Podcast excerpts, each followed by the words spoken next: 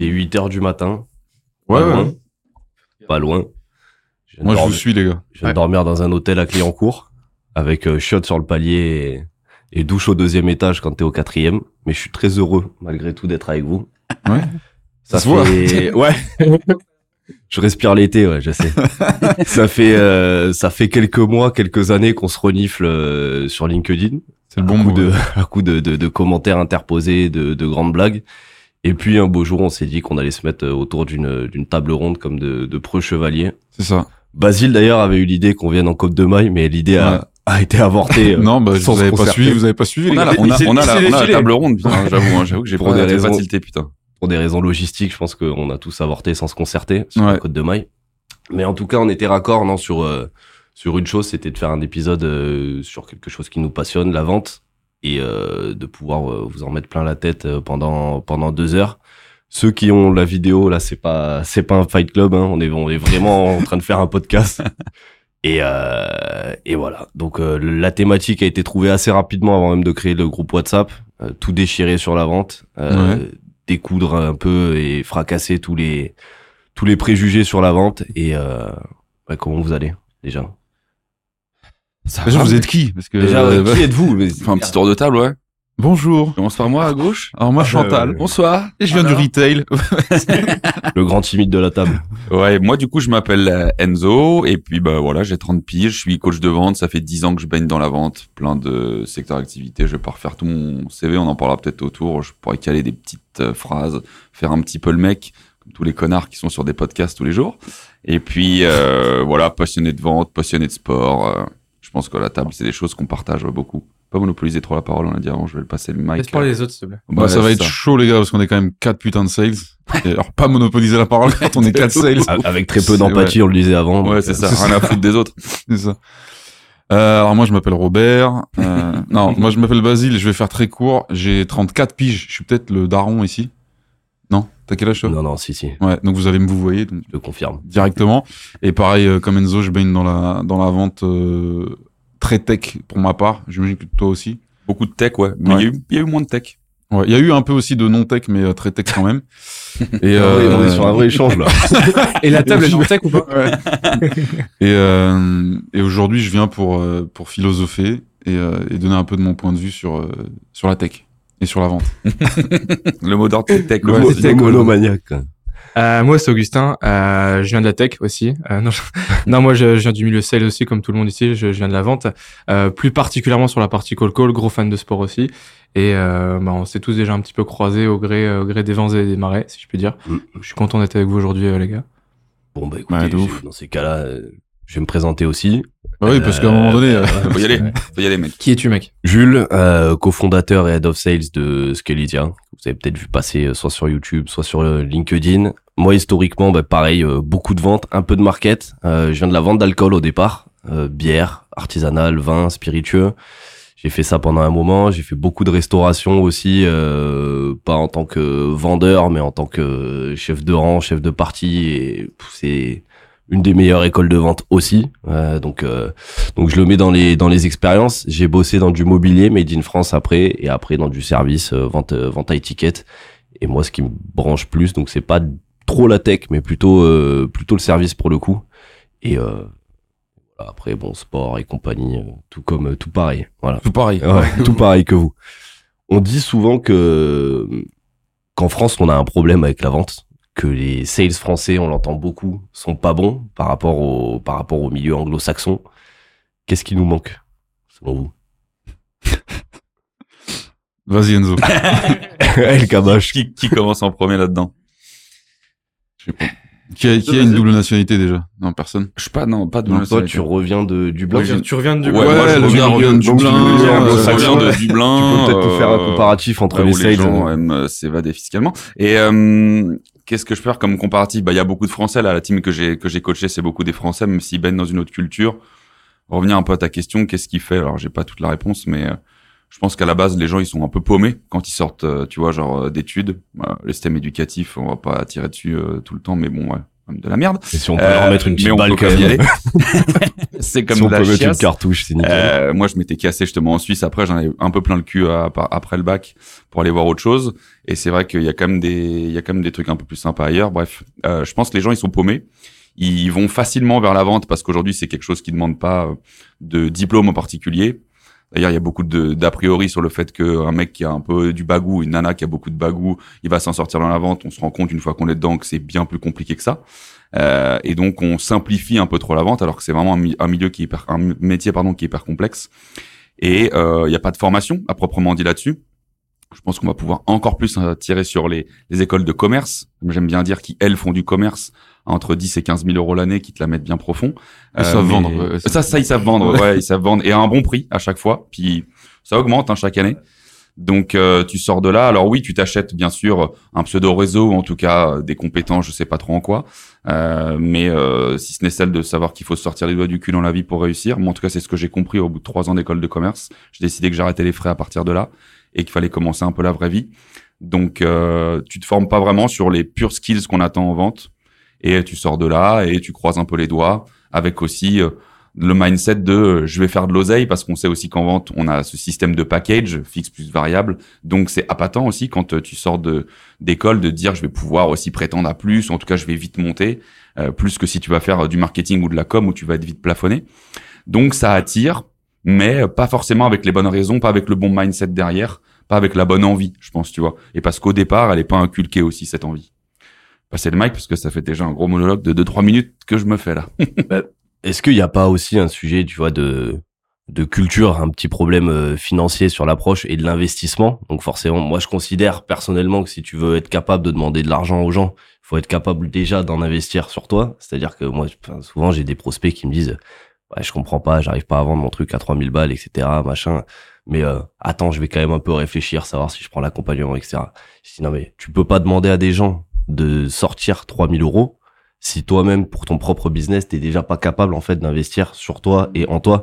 Donc en fait, ça revient aussi avec le système français, c'est-à-dire que euh, potentiellement tu peux arriver en gros à 22 ans, avoir un bac plus 5 et avoir sorti 0 euros euh, sur euh, pour ton éducation personnelle, financière et ainsi de suite. Ce qui est très bien, ce qui est pas du tout du tout un problème, mais ce qui fait que effectivement t'as donné un petit peu la béquille à des moments, donc un rapport à l'investissement et à l'argent qui peut être un peu plus problématique et un mythe aussi un peu euh, commercial où euh, ben voilà les gens euh, voient pas forcément le, le, le commercial d'un bon œil par rapport à tout ce qu'il y a pu y avoir historiquement aussi avec euh, les sales des années 80 90 ce que tu peux voir dans les séries les films aussi euh, toutes ces légendes qui sont un peu euh, un peu colportées. Mais euh, je pense qu'il y a ce sujet là du sales du coup qui est mal à l'aise par rapport à l'investissement et à l'argent. Et ben forcément aussi euh, du prospect où on a faut le dire pas des prospects faciles. Un bon closer en France part sur un marché anglo-saxon. Si c'est aligné trois mois en anglais ça va ça devrait bien se passer quoi Tu vois, tu vois, ce qui est encore plus dangereux sur ce que tu as dit tout à l'heure, sur 22 ans, tu as un bac plus 5 et t'as pas d'expérience. Le pire, c'est qu'en fait, du coup, je rebondis encore sur ce que tu as dit sur les écoles de commerce. Euh, le truc, c'est que eux, ils arrivent avec un mindset où ils vont justement demander en fait des énormes packages, alors qu'eux, ils ont aucune expérience. Eux, ils sont, soit ils ont fait de l'alternance, soit ils en ont pas fait du tout. Et derrière, en fait, ils prétendent des sommes, euh, ils prétendent monts et merveilles, alors qu'ils sont en capacité de rien prétendre du tout, tu vois. Et automatiquement, ils arrivent sur le marché du travail, ils sont totalement déconnectés. Et il y a une vraie notion de responsabilité en fait des écoles de commerce. Je vais rebondir sur un truc, c'est tout ce qu'on dit là, c'est qu'il y a aussi le gros problématique, c'est en France, l'argent c'est tabou. Mais tabou, sa grand-mère, vraiment. Et en fait, c'est ça qui fait que tu vois, genre aussi un manque dans l'éducation, c'est qu'on sait pas à quel package vraiment on peut prétendre, donc on prétend des sommes astronomiques parce qu'on suit juste les écoles, ce qu'elles nous disent derrière. On sait pas vraiment à combien on peut prétendre aussi au milieu fin de carrière. Tu vas pas que c'est l'inverse moi Ah ouais? Ah ben, je trouve que les gens ont plutôt tendance à se dénigrer en mode bon ben tu sors alors je ce qui est différent peut-être c'est que moi je viens de Montpellier donc c'est pas du tout la même réalité au niveau du marché tu vois que les boîtes à Paris. Tu vois des gaps euh, qui sont juste dingues.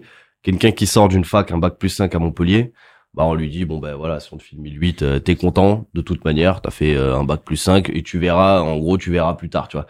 Donc il y a, moins ce truc euh, je trouve que les gens ont plutôt tendance à se dénigrer parce que le système français, ben, à l'inverse des États-Unis, où là, par contre, ils sont chargés à la testo et ils sortent, vous êtes les meilleurs, vous êtes les plus grands sportifs de la terre, etc.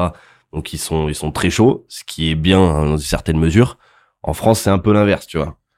J'essaie juste de mettre le, on va dire peut-être l'école en elle-même de côté en disant que globalement, on a du mal à parler d'argent, tous, tu vois, genre à part euh, le LinkedIn game où tout le monde euh, s'astique euh, sur des salaires qui sont pas toujours très vrais ou en tout cas qu'ils ont fait une fois. Pas de geste à l'antenne. Euh, maintenant qu'on est filmé, ça va plus compliqué. On fout- on foutera, t'inquiète. on ira voir, on ira voir Basile à ce moment-là qui est en train de me dire, Hum, arrête La ça miniature. Non, mais bref, du coup, euh, je pense qu'on a, ouais, on a du mal à en parler. Donc, en fait, euh, les gens euh, prétendent à tout n'importe quoi. Il y a un mythe de l'argent, en fait, en permanence. On sait pas, tu vois, combien réellement on veut faire. Juste, tout le monde a envie de faire de l'oseille. C'est quoi faire de l'oseille? À quel point? À C'est quoi ton, ton, ton équilibre? Là, tu en fais des gestes, mais ça va, y passe. Euh, où est-ce que tu mets ton curseur? À partir de combien vraiment t'es content? Et à partir de combien vraiment t'arrêtes de, de, de chasser bêtement de l'oseille? Pour des compétences en plus que t'as pas. Enfin, bon. Sauf que derrière, il n'y a même pas d'éducation financière. C'est bien de gagner de l'argent, mais derrière, qu'est-ce que t'en fais, tu vois? Là, aujourd'hui, euh, même une notion, tu vois, genre, tu gagnes de l'argent, derrière, comment tu le fructues, comment tu le valorises derrière. Il y a personne aujourd'hui qui a, enfin, il y a pas de formation à l'école, il y a pas de formation d'école de commerce. Sur, c'est bien de gagner des gros packages, mais derrière, qu'est-ce que t'en fais, en fait? Ouais, de la gestion. Ouais, la, financière. la gestion financière. Je pense que la plus grosse différence pour clore sur ta question de base, qui était c'est qu'est-ce qui nous manque en fait en France? Je pense que il y a un truc énorme aux, US notamment que nous on n'a pas en France, c'est qu'aux US, tu vas me dire oui, il y a des vendeurs dont c'est le métier, mais en fait aux US la vente c'est pas un métier. La vente c'est un phénomène qui est qui est présent dans 100% des structures business, dans 100% des postes. N'importe quel individu de n'importe quelle boîte vend sa boîte. Et tu, vois, tout à l'heure, tu as dit, j'ai des prospects qui veulent pas mettre 3000, enfin, qui veulent que des gens payent 3000 leur service, mais qui veulent pas eux mettre 3000. Donc, déjà, de base, je pars du principe que tes prospects, c'est pas des vendeurs, puisque si ils, proposent quelque chose, c'est que c'est plutôt les patrons de leur activité, des solos, des ce que tu veux, machin. Aux États-Unis, ils ont, enfin, dans la culture anglo-saxonne, dans la culture US, ils ont cette notion de, de toute façon, si on se lève ce matin pour proposer un produit, un service ou quoi que ce soit, c'est parce qu'on on doit le vendre. C'est même pas une question, en fait, c'est, n'importe quel euh, effort que je génère dans la journée, il doit aller vers du chiffre d'affaires, il doit aller vers des nouveaux clients, il doit aller vers de la croissance si je veux que ma boîte elle survive. C'est implémenté dans leur culture dès le plus jeune âge, tu vois, vraiment littéralement le côté on n'a pas de tabou à dire que nous on veut augmenter notre notre territoire, augmenter notre bénéfice, augmenter notre croissance dans tout hein, dans dans, dans ce qu'ils font, dans la culture, dans à l'école, dans, dans dans ça peut être dans le jeu, dans le sport, dans dans les études ce que tu veux. Le côté expansion, le côté en vouloir plus, c'est implémenté dans leur culture. Donc quand ils arrivent dans une structure business, on se lève pas le matin dans une boîte pour faire moins que la veille. C'est, c'est, pour eux, c'est lunaire. En France, on a décidé que la vente, c'était un taf. C'est un gars, c'est le seul trou du cul qui a accepté de se faire chier dessus par l'entièreté de l'humanité parce que lui, il assume de vouloir l'argent des autres. Alors que tout le monde veut l'oseille. tu vois. On veut tous l'oseille Ouais. des autres. Mais il y a un mec qu'on va envoyer au charbon. C'est le bon, le bon teubé, le bon Perceval ou Caradoc, tu vois, du, du, de la boîte, qui a accepté et d'ailleurs, la condition sales en France, elle a évolué, elle était pitoyable il y a Mm. quelques années, mais quand je dis pitoyable, c'était euh, limite, euh, limite méprisable en termes de statut. Et par réaction naturelle, elle a évolué, elle a imposé, parce que de plus en plus de gens ont été nécessaires à ces postes-là pour qu'il y ait de plus en plus de boîtes. Je je crois y avait, j'avais vu un graphique sur le nombre de boîtes euh, ouvertes et qui, qui durent plus de deux ans euh, aujourd'hui, VS il y a 40 ans, mais c'est genre euh, lunaire le nombre d'entités qui, qui se développent et qui font du business notamment avec l'art numérique, ce que tu veux, le service, etc. Donc il y a plus, y a besoin de plus en plus de gens qui vendent. Donc la condition a évolué, elle est devenue plus acceptable. Et en plus de ça, elle a imposé maintenant de, de prendre une part du gâteau vraiment importante euh, sans pour autant euh, bosser dans une boîte du CAC 40. Donc aujourd'hui, sales, c'est presque stylé. Pourquoi? Parce que comme tu disais, il n'y a pas de barrière à l'entrée vraiment. Mhm. Euh, Il y a les mythes à l'entrée, donc le bagou, le machin, les couilles, mais on voit très bien que ça passe pas. Mais si je dois résumer, la plus grosse différence entre le reste du monde et la France, je suis sûr qu'il y a d'autres pays qui sont coincés du comme nous, mais c'est que nous, on pense que la vente, c'est une base besogne qu'il faut que certains mercenaires aillent gérer pour toutes les boîtes, parce que sans ça, les boîtes, elles meurent. Et d'ailleurs, c'est hyper dangereux, parce que du coup, ça indispensabilise les sales dans les boîtes. Euh, tu sais, comme le gars qui veut bien aller égorger tes ennemis, mais tu veux pas savoir comment il fait, tu veux pas, tu veux pas connaître la marque de couteau, tu veux, Ouais. tu t'intéresses pas vraiment à son, à son truc. Et du coup, si ce gars-là, il disparaît, on le voit dans les boîtes françaises, dès qu'il y a un sales qui tombe, qui s'en va, qui fait une dinguerie ou quoi, c'est la merde, il faut recruter, il faut ça. C'est, c'est un peu le, pour moi la plus grosse différence. C'est indispensable le sales. En fait, ça faut pas se mentir aujourd'hui. Tous les pôles, attention, euh, on c'est tous des maillons interdépendants dans une boîte. hein. Il n'y a pas une personne qui est plus importante que d'autres, mais c'est juste tu te rends compte si tu sais pas vendre, c'est mort. T'as beau avoir la meilleure idée du siècle, ton produit meurt. J'ai un de mes meilleurs potes qui était dans une boîte avec un produit fantastique, une marketplace de ouf sur du B2B sur des grossistes. Ils ont trop mal géré leur début, alors, alors qu'ils avaient levé de l'oseille. Ils sont morts. Le produit était patate.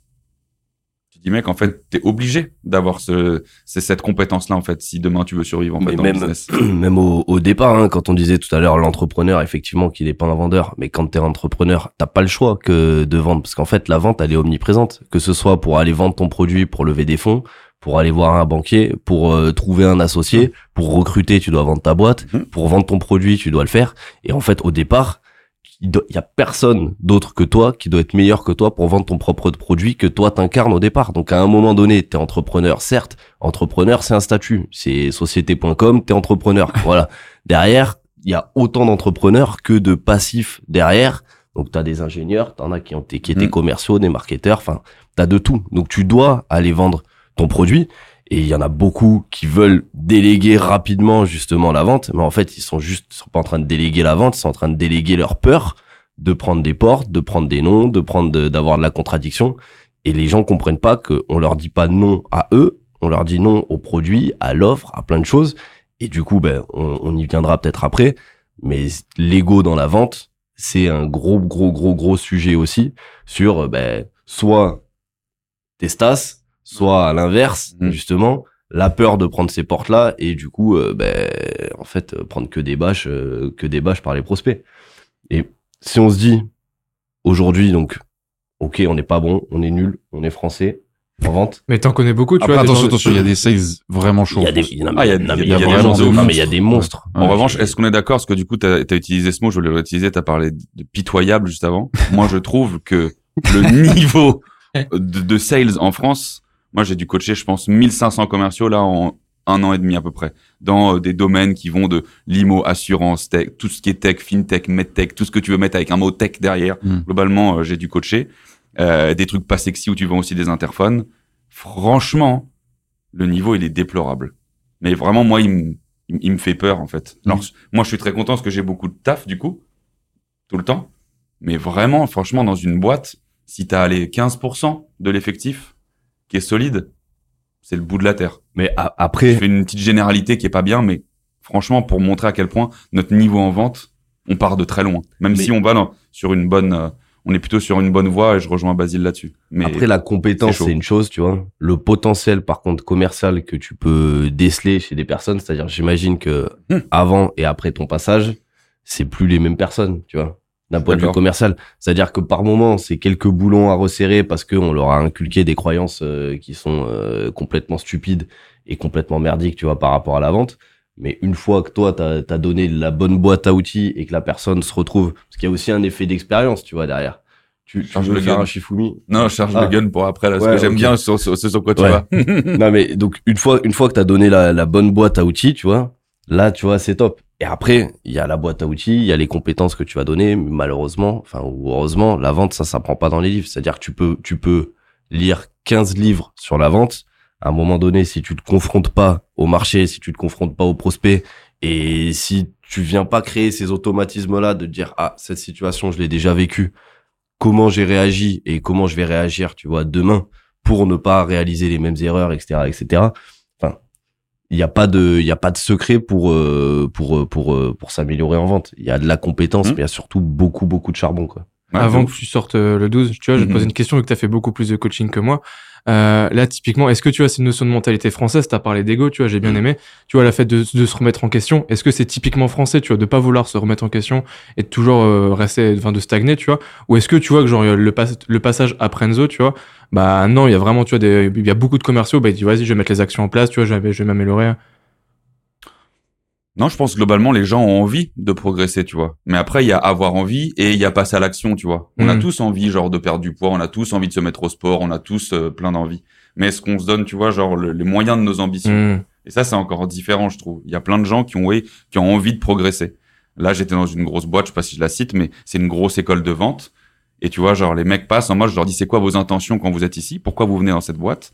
Parce que oui, gros nom, donc c'est cool pour la suite. Et parce que c'est une école. Mais je dis, mais du coup, c'est une école, ça veut dire quoi? T'attends que, en fait, tu passes dans un process naturel et en fait, tu vas, il va pleuvoir quelque chose, une sorte de douche de connaissances sur toi qui fait que tu vas naturellement progresser?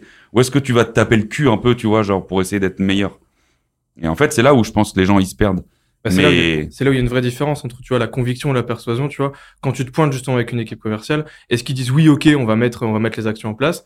Ou est-ce que tu les persuades vraiment tu vois? C'est un peu comme avec le sport tu vois c'est un peu le parallèle. Mhm. c'est euh, entre entre faire dire à un mec oui je vais faire du sport et entre l'emmener à la salle tous les matins tu vois à 8 heures du matin pour soulever une barre c'est deux mondes tu vois. La différence, c'est lui, c'est ce qu'il a dans la tête, c'est dans le sens, toi, tu viens, tu mets un énorme coup de boost et tu lui fais comprendre qu'il a des capacités, qu'il peut le faire et tu lui démontres par des exercices.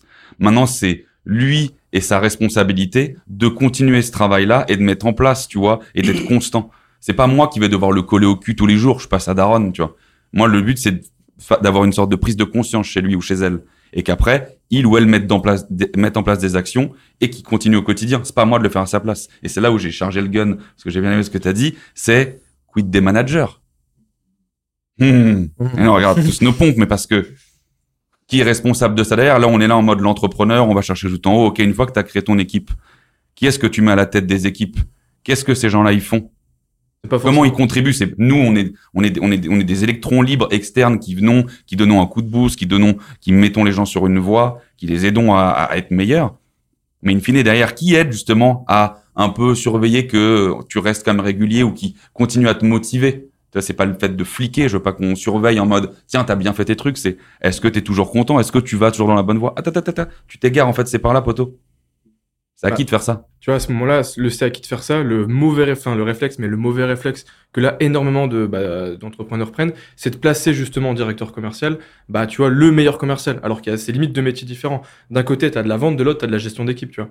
Et là, c'est aujourd'hui le premier réflexe qu'on prend, c'est on va prendre le meilleur commercial et on va le mettre à la tête de l'équipe. Alors que, à plein de moments, c'est, c'est dévastateur, en fait. Puis, ouais, sur ce sujet-là aussi du, du management, euh, je sais plus du tout ce que je voulais dire, mais je suis parti. Dis-le, dis-le. parti- Non, non, non, non, effectivement, non, je suis, déjà, je suis tout à fait d'accord sur euh, le fait que le, le meilleur commercial sera pas le meilleur manager. Mhm. Et puis, il y a aussi un truc où t'as des managers qui pensent que parce que ils font des heures toute la journée, ce sont des bons managers. Pour moi, c'est l'inverse. Le rôle du manager, c'est de se rendre à un moment donné quasi inutile, en fait, pour le, le, le système et pour l'équipe. Et comme un entrepreneur, le rôle de l'entrepreneur, c'est un moment de se rendre inutile pour sa boîte. Ça veut dire que tu as mis les bonnes choses justement en place, les bons process pour pouvoir faire monter en compétence les personnes. Le rôle, tu vas avoir la possibilité de faire monter en compétence tes sales, sales jusqu'à un certain niveau. Par contre, je considère qu'à un moment, tu vas plafonner, que ça va être du rôle aussi personnel du sales de faire son chemin intellectuel, tu vois, personnel sur ben, est-ce que maintenant je décide d'appliquer, est-ce que je décide de me rendre compte des choses, est-ce que je décide de réécouter mes appels, etc., etc. Toi, tu vas mettre sur des rails, tu vas donner les bons conseils, etc., réécouter, bienveillant, enfin voilà, tout ce qu'on tout ce qu'on connaît, c'est super. Par contre, derrière, il y a ce chemin personnel, tu vois, en tant que en tant que commercial, que tu es obligé de faire si tu veux devenir high player. Ça, c'est sûr et certain.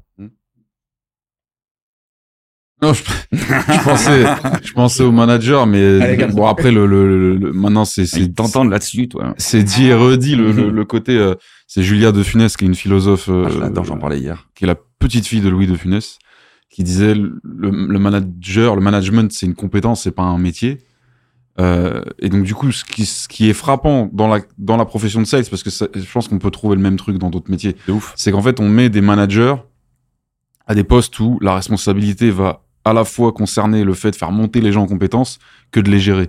Et le problème, c'est que tu peux pas demander à quelqu'un qui est excellent pour gérer des équipes d'être excellent à être pédagogue et à faire monter en compétences, sauf si tu as une chatte incroyable et que tu tombes sur une pépite qui est assez rare, parce que c'est pas du tout le même métier. Tout à l'heure, tu parlais de, de, de fait de pas être le même métier d'être un sales et d'être un manager, ça c'est première erreur. Tu vois, de Mm. mettre ton top performer manager, faut je pense qu'il faut avoir des lacunes euh, intellectuelles pour faire ça, mais il y a beaucoup de boîtes qui le font. Mais le deuxième piège qu'on voit moins, c'est bah, qu'est-ce que tu veux que ton gars il fasse? Est-ce que tu veux que ton gars il gère ses artistes entre guillemets, il gère ses sales? Et là, on parle de management. Le job d'un manager, c'est de, de faciliter la vie de son équipe. Et comme tu dis, à un moment donné, si tu travailles bien, ton, ton, ta présence et ton, ton, le besoin que tu sois là est de moins en moins important. Après, il y a des imprévus, il y a des nouveaux aussi. À chaque fois qu'il y a un nouveau dans l'équipe, il y a cette espèce de, de, de, de, de gestion de l'équation globale. Est-ce qu'elle va être déséquilibrée ou pas Ce qui peut être très difficile d'ailleurs euh, à un moment de se sentir inutile parce que t'as C'est mais- contre nature. Ouais. c'est contre Ouais, nature. ouais, c'est très bien. En fait, mais il y a un espèce de moment où tu sors de l'opérationnel d'un coup et tu dis putain tout se passe bien, tu vas voir les Merde. mecs, bah, les gars, vous On avez pas besoin de moi. merde, y a pas une objection, un truc. Euh, c'est ça. Et et le- le- les meilleurs managers que j'ai eu, moi, en tout cas, c'est des gens qui, qui, enlèvent des obstacles de ma route en tant que sales. Et euh, j'embrasse Stanislas Lunel, qui a été mon manager, euh, euh, qui lui-même, pour le coup, c'est le mauvais exemple, parce que lui, c'était le top performer de l'équipe, qui est passé manager de, son, de sa volonté, et qui, en fait, était aussi bon manager que sales, voire meilleur. Sauf que lui, son job, c'est uniquement de faciliter ta vie, ton agenda, entre guillemets. À aucun moment, il va se positionner comme un formateur, comme quelqu'un qui, le sensei qui va t'enseigner les trucs. Et c'est là où il y a une énorme lacune. C'est que soit ton gars, il est bon à gérer des gens, et du coup, il te forme pas, il te fait pas curve vers, vers là où on voudrait qu'il t'emmène. Soit il est bon à te faire curve, mais ce qu'on lui demande, c'est de te gérer. Tu vois ce que je veux dire? Moi, c'est la plus grosse peine que j'ai vécu chez les managers. Soit, troisième option, c'est un tocard fini. Et dans les deux trucs, il est Ah mauvais. Moi, c'est pour pas du coup faire de la redite, parce que je suis d'accord sur le côté top performer, pas forcément bon manager. Maintenant, c'est aussi se poser de l'autre côté et les gens ce qu'ils veulent, tu vois. Genre, en fait, je me suis rendu compte, et moi aussi, je l'ai vécu très tôt quand j'étais chez Wiel, donc une boîte qui était une startup devenue une scale-up, où je voulais devenir manager. Dans ma tête, c'était genre Ouais.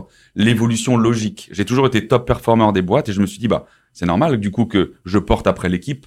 Je suis aussi top performer. Donc, parfois, quand les boîtes aussi mettent le top, c'est que c'est une volonté aussi du sales de se dire, c'est mon Mhm. évolution logique de prendre l'équipe en main. Et du coup, les sales ne se posent pas aussi la question. J'en parle à beaucoup qui sont top performers en disant, Qu'est-ce que tu veux te faire chier être manager si t'es genre numéro un et si tu gagnes du coup déjà très bien ta vie? Reste le top performer, mets-toi bras droit du head off en mode genre la béquille sur laquelle il peut se reposer et où tu sais que toi tu taperas tout le temps tes chiffres et où tu seras un peu la rockstar, la superstar de l'équipe, ce qui fait très plaisir quand on est sales, parce qu'on sait tous qu'on a de l'ego et on adore euh, vente- quand on vante nos mérites en kick-off le lundi en disant merci d'avoir sauvé la semaine. Je vais arrêter Merci d'avoir sauvé la boîte. Et ouais, tu vois. Mais donc, il y a ce côté à, à se poser la question est-ce que je veux vraiment être manager? Est-ce que c'est la finalité d'être manager? Est-ce que quand tu commences SDR ou sales, est-ce que au- à, à la fin de ta carrière, tu veux à tout prix être VP Puis il y a, il y a un truc, Est-ce qu'il n'y a pas d'autres solutions? Puis il y a un truc, c'est que quand t'as ta boîte, quand t'as ton top performer, t'as surtout pas envie qu'il soit manager parce que c'est lui qui te rapporte les ronds.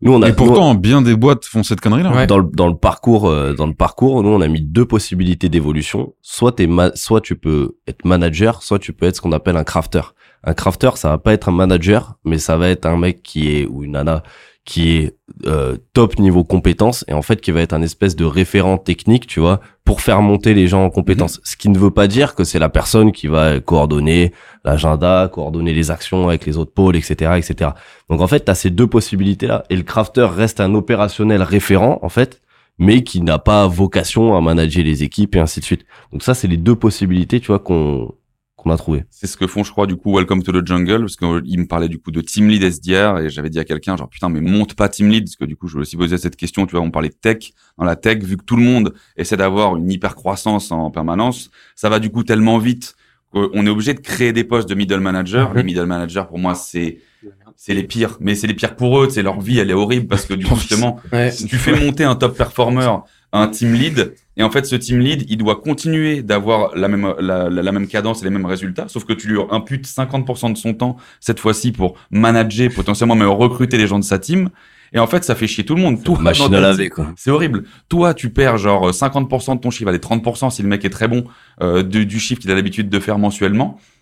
Et derrière, en fait, bah, il se retrouve à avoir un taf un peu bancal, à devoir être au four et au moulin, sur des- alors qu'on a, on a des profils néophytes qui n'ont jamais managé et qui ne sont pas plus accompagnés que ça par les mecs du dessus. Bref, je trouve que c'est le, le taf, le team lead. Mais, mais après, t'es pas obligé de, de, de- d'imputer 50% du temps du team lead. Moi, le team lead, je le vois comme un capitaine. C'est-à-dire qu'il fait le match avec les autres. Il est sur le terrain comme les autres. C'est juste qu'à un moment, il va prendre la parole. Il va avoir son statut de lead, tu vois. Mais pour moi, il fait exactement comme les autres et euh, tu vois, tu vas pas gratter si ce n'est euh, deux trois petites choses, tu vois, quand tu dois opérationnaliser. Ah Moi, bah- c'est ce que je vois. À la base, oui. Ouais. Théoriquement, je pense que je suis d'accord avec toi. C'est ce qu'on voudrait tous. Du... Mm. Mais en fait, factuellement, Ouais. sur le terrain, finalement, il est obligé aussi de faire, bah, du coup, de prendre un peu genre des kick-offs dans la team, de prendre des, du coup des one-to-one. Et quand tu te retrouves avec des team leads qui ont sept personnes à gérer d'un coup, parce que c'est tellement la merde, parce qu'il faut compenser le Mm. fait d'avoir trouvé un autre manager, tu te retrouves à faire le poste d'un manager et demi ou deux. Et en fait, les gars, ils ont trop de gars à gérer.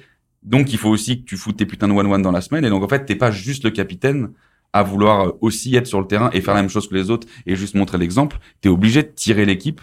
Et ça, ça t'impute forcément du temps. Et ça, ça impute bah, le chiffre que tu fais tous les mois, tu vois. Enfin, c'est ma vision du coup pour l'avoir vécu dans des pas- boîtes. Mais... On devrait team lead, on devrait même pas décréter un team lead. Pour moi, ça doit être un truc qui se prend euh, naturellement, tu vois. Tu, tu, une légitimité Il qu'on t'accorde. vois, c'est toujours euh, compliqué de s'accorder à soi une légitimité. Pour moi, une légitimité, c'est les autres qui te l'accordent, tu vois. Ouais. Dire euh, c'est moi le team lead, euh, c'est moi le, c'est moi le meneur du truc. Mais non, si les gens ils ont pas envie de te suivre, t'es pas le meneur du truc, tu vois. Ça. Donc ça vrai. part déjà de là en fait, et ça devrait être quelque chose qui se décrète assez naturellement, ou euh, bah, presque tu, enfin, tu le sais, tu vois, tu poses pas la question et c'est toi le référent, les gens ils viendront te voir et t'en fais pas. Bah ouais, ça va être quoi l'autorité que tu vas avoir si tu demandes le lead plutôt que si tu le montres, tu vois. Mm. Automatiquement, quand tu vas dire quelque chose, ça- elle va être où ta crédibilité. Si genre t'as gratté un petit peu, tu sais, euh, le lead auprès de ton équipe, derrière personne va t'écouter, en fait, tu vas servir à rien. Mhm. Après, il y a un effet de contexte, enfin, surtout dans tech. Mais ce que j'aimerais dire à nos auditeurs, c'est que tous ces, toutes ces conneries de, de postes, de machin, de trucs de grade, d'évolution, de verticale, euh, c'est hyper pertinent dans un environnement euh, ultra stable, ultra euh, rigide, qui traverse les siècles, un peu comme les premières structures qui les ont inventées, qui sont les Mhm. groupes de conseil, qui sont les, les très très grosses boîtes corpo à des milliers d'employés, qui ont besoin de une lead machin, un lead truc, un, un, un lead 1.2, euh, N plus 10, je sais pas quoi. Euh, juste pour info, quand on bosse dans une startup, dans la tech ou ailleurs, on est dans un organisme qui est censé ne pas s'arrêter de croître et en tout cas de vivre des vagues, si possible positives en permanence. Et donc en fait, il y a un truc que moi j'essaye de rappeler à certains quand ils demandent euh, des prises de poste supérieures ou qui demandent des évolutions, c'est part toujours du principe que n'importe quel poste que tu occupes, c'est juste un projet. Ce sera jamais long. Tu vois. Il y a, je connais aucun gars dans la vraie tech euh, startup qui a le même job depuis six ans. Genre. À Non, part les VP euh, qui peuvent plus, euh, tu vois, ils peuvent plus aller nulle Ouais. part. Les mecs, ils, ils seront jamais associés parce qu'on les laissera jamais rentrer au board, mais euh, ils sont au taquet. Mais en dehors de ça, j'en connais pas un. Et je te parle même pas des fous qui font des trucs diagonales où ils passent du market au, tu vois. Enfin, ça c'est parce que, mais mais même dans une seule verticale, euh, vous êtes juste en train de, de faire partie d'une pièce euh, ou d'un film qui va changer à un moment donné et au moment où il va changer on va avoir besoin d'autres trucs tu vois il y a le fameux wartime peacetime tu vois dans, dans les surtout dans les startup tech il y a des Mhm. moments où tout va bien on structure à mort on met de la souplesse mais on met de l'écoute et machin et là bim il y a un fonds qui veut plus rentrer au capital ou je sais pas quoi et ça passe en wartime on vire 25% de toutes les équipes et là il faut des mon- des monstres de- d'exécution etc et les gens qui prennent des postes c'est c'est normal c'est humain on pense que c'est pour toute la vie. Quoi, tu vois. En fait, on calcule nos intérêts dans un poste comme si c'était pour toute la vie. Ah, j'aime bien ce boulot, je me vois bien le faire 20 ans. Mais frérot, tu vas même Ah, pas le faire trois semaines, en fait, s'il faut, tu vois.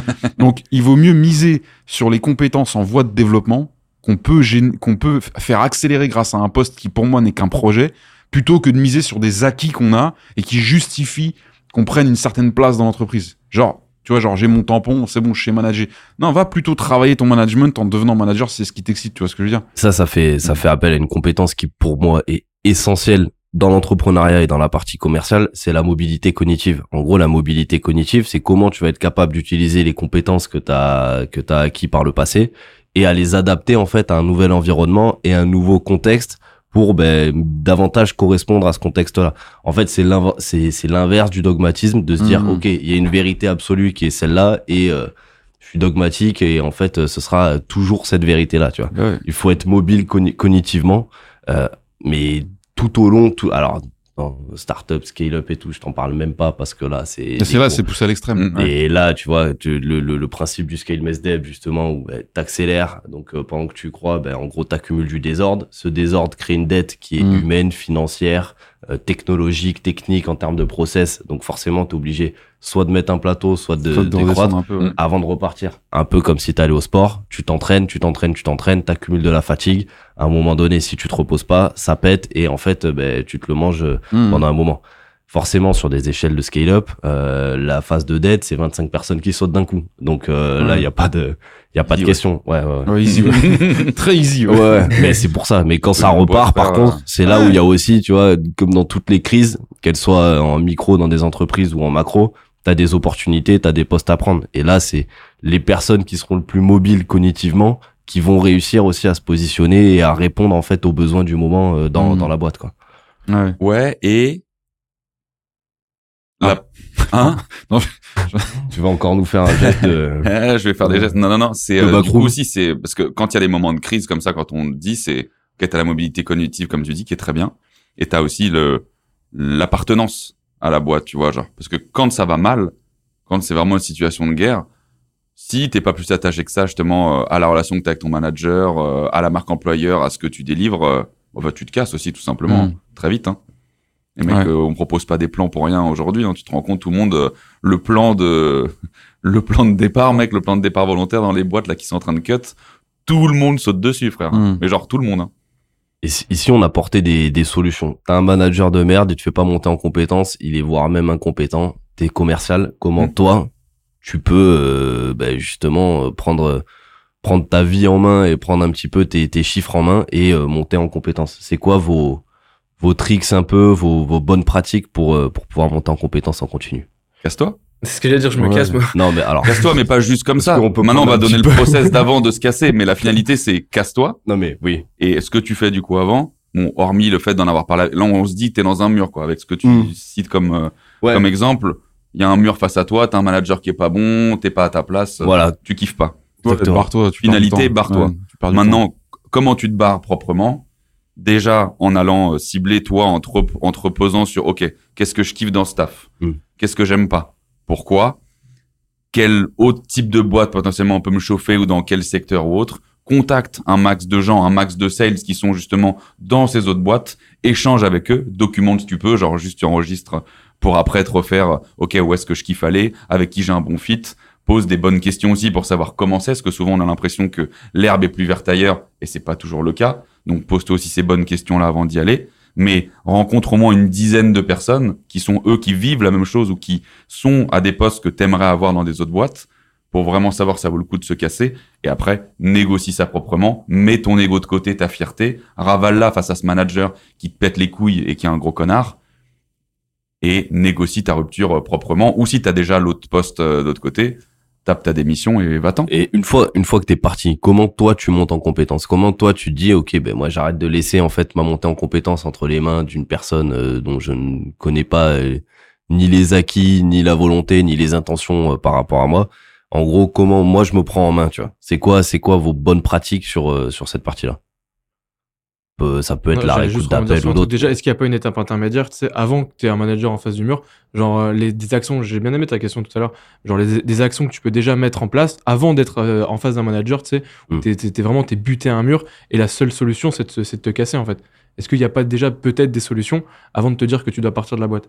Bah ça c'est enfin c'est c'est évident. Après c'est est-ce que t'es passif par rapport à la situation qui est en train de se passer? Donc effectivement ça peut passer par euh, se barrer de la boîte tout simplement. Mais tu peux aussi décider de te dire ok voilà, lui euh, de un je lui donne pas cette légitimité et à me manager parce que ça ça arrive aussi et euh, encore moins à m'apprendre des choses.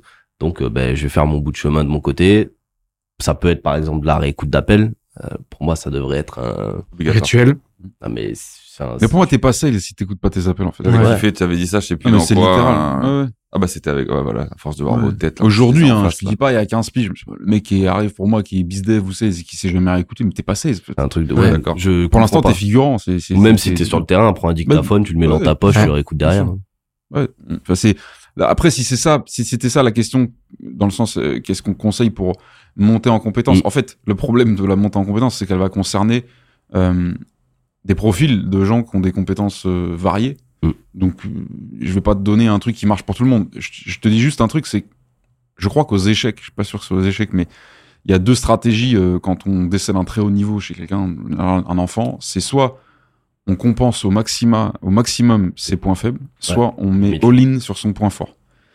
Euh, en sales, je pense que si t'es encore jeune, il vaut mieux mettre all-in sur tes points forts. Mhm. Et ça rejoint un peu ce que disait Enzo dans le sens, mettre all-in sur ses points forts, c'est pas qu'une question de compétence. Un sales, c'est littéralement un organisme qui peut mourir ou vivre en fonction de l'environnement où il est, alors que c'est le même gars avec les mêmes compétences. Donc ça dépend de la gueule de la boîte, de la structure de la boîte, du produit qu'il vend, des opérateurs qui sont avec lui, euh, des moyens qu'on lui donne pour exécuter. Ça peut. Il y a des gens qui pètent les plombs en sales parce qu'ils changent de pays. Tu vois, grâce au télétravail ou quoi, ils vont juste travailler un peu, mais pas, je te dis pas changer de pays euh, et que tu pars au Guatemala. Ça peut être juste aller faire un tour en Allemagne Mm. ou euh, dans, dans un pays très proche du tien et te mettre juste dans une autre ambiance, une autre culture et dans une autre boîte forcément.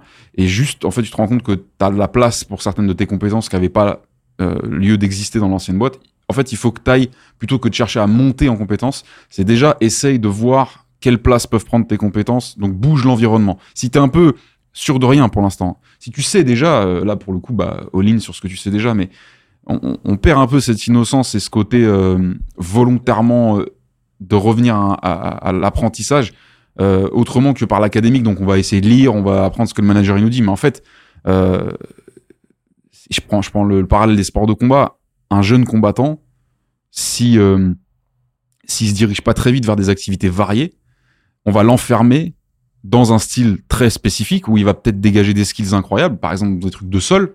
Mais s'il faut, le mec, c'est un striker incroyable. Et si on lui donne pas l'opportunité de se mettre debout en face d'un autre gars ou de quelqu'un d'autre et de taper, on verra jamais qu'il a des skills à ce moment-là. Et donc, on va jamais les travailler. Donc, très vite, il faut le mettre dans un environnement où il peut un peu exprimer tout et n'importe quoi, jusqu'au moment où on arrive à identifier ce qui est un point fort et ce qui est un point faible. Pas pendant 25 piges à le laisser se faire cogner là où là il faut pas. Ouais. Bah, c'est un peu pareil dans le sales quand on démarre. C'est va voir si t'es meilleur euh, dans une startup qu'en en, en, en train de brûler au moment où tu vends. Va voir si t'aimes les grands groupes, va voir si t'aimes ci, va voir si t'aimes vendre, va voir si t'aimes prospecter. La vente c'est un scope, mon ami, euh, il fait la taille de l'histoire, tu vois. Et une fois que t'as des infos, bah sois pragmatique sur les infos et décide d'augmenter ou de réduire certains trucs. Mais les trois quarts des sales que je connais en France, ils ont zéro info sur eux-mêmes. technique de l'entonnoir. Je te rejoins à 100%. C'est qu'en fait, finalement, euh, tu testes différentes choses, parce qu'à rester que dans la même, à moins que tu sois hyper bien, mais là, on se met dans une situation où faut peut-être bouger. Va tester des choses, va voir Ouais. différents types de postes Ouais, ça- ou différents secteurs, différents types de boîtes, comme tu Ça. dis, grand groupe, scale-up, start-up, si tu as l'opportunité. Et accepte aussi que, justement, ce, ce chemin-là, enfin, c'est un process, même si c'est très con, on l'entend partout, mais Mais c'est toi qui own, c'est toi qui own le process, tu Exactement. vois. C'est ton process. Mais c'est, il faut aussi se dire, si là on parle en tout cas de profils assez, assez jeunes, encore une fois, ou qui ont moins de 2-3 ans d'expérience, c'est que, encore une fois, c'est pas en juste 2-3 ans que tu vas être une rockstar. Il y a euh, un ou deux Messi dans le lot et tant Mm. mieux, tu vois, genre, mais là on parle de la globalité, hein. C'est qu'accepte que c'est un putain de process sur 5 à 10 piges, en fait, pour vraiment être bon en vente. Si t'as pas, si t'as pas fait des, des, des milliers de rendez-vous, euh, en fait, t'as pas assez de data, justement, pour te rendre compte si t'es bon ou pas, ce sur quoi tu dois t'améliorer. T'as, et si t'as pas la chance d'avoir un manager qui te fait aussi des retours dessus, donc ça veut dire que tu dois vraiment encore plus tâtonner pour savoir où tu dois t'améliorer, où sont tes forces, parce que pareil, quelles sont tes forces au début? T'en sais rien. Mais T'as des, t'as, t'as une micro feeling de ça, mais je pense que justement, enfin la, la, la réécoute d'appel, tu vois, euh, est un bon moyen de regarder. T'es pas, t'es pas, euh, t'as une intelligence euh, quand même, euh, tu vois, émotionnelle. Quand tu Hmm. te, quand tu te regardes, tu sais ce qui se passe bien, tu sais ce qui se passe mal, et t'as quand même un, un ressenti, quelque chose d'intuitu euh, à la fin du call. Tu sais là où ça a capoté, et quand tu regardes, tu découvres encore des endroits où ça a complètement merdé. Et je pense que ça, euh, dès que tu commences d'un point de vue commercial, bah, tu peux en fait euh, que tu es un bon manager ou pas, tu peux directement identifier Mhm. ces points de friction, tu vois. d'accord. Noter par exemple, tu vois nous on fait un truc euh, tout bête, tous les jours euh, les sales, ils vont noter les objections qu'ils ont eues. Donc euh, aujourd'hui que tu aies bien répondu ou pas bien répondu, peu importe, en gros tu notes toutes les objections. Derrière tu poses la question ben, pourquoi par exemple il y a tel sales qui attire plus plus telle objection que l'autre? Est-ce que c'est parce qu'il l'a pas déboulonné en avant Est-ce que c'est dans son pitch? Est-ce que c'est lui qui a créé cette objection-là? Et derrière, comment il va répondre, tu vois, à cette objection-là? Et en fait, de faire ce travail, euh, tu vois, on a ce, ce, ce end of the day, en fait.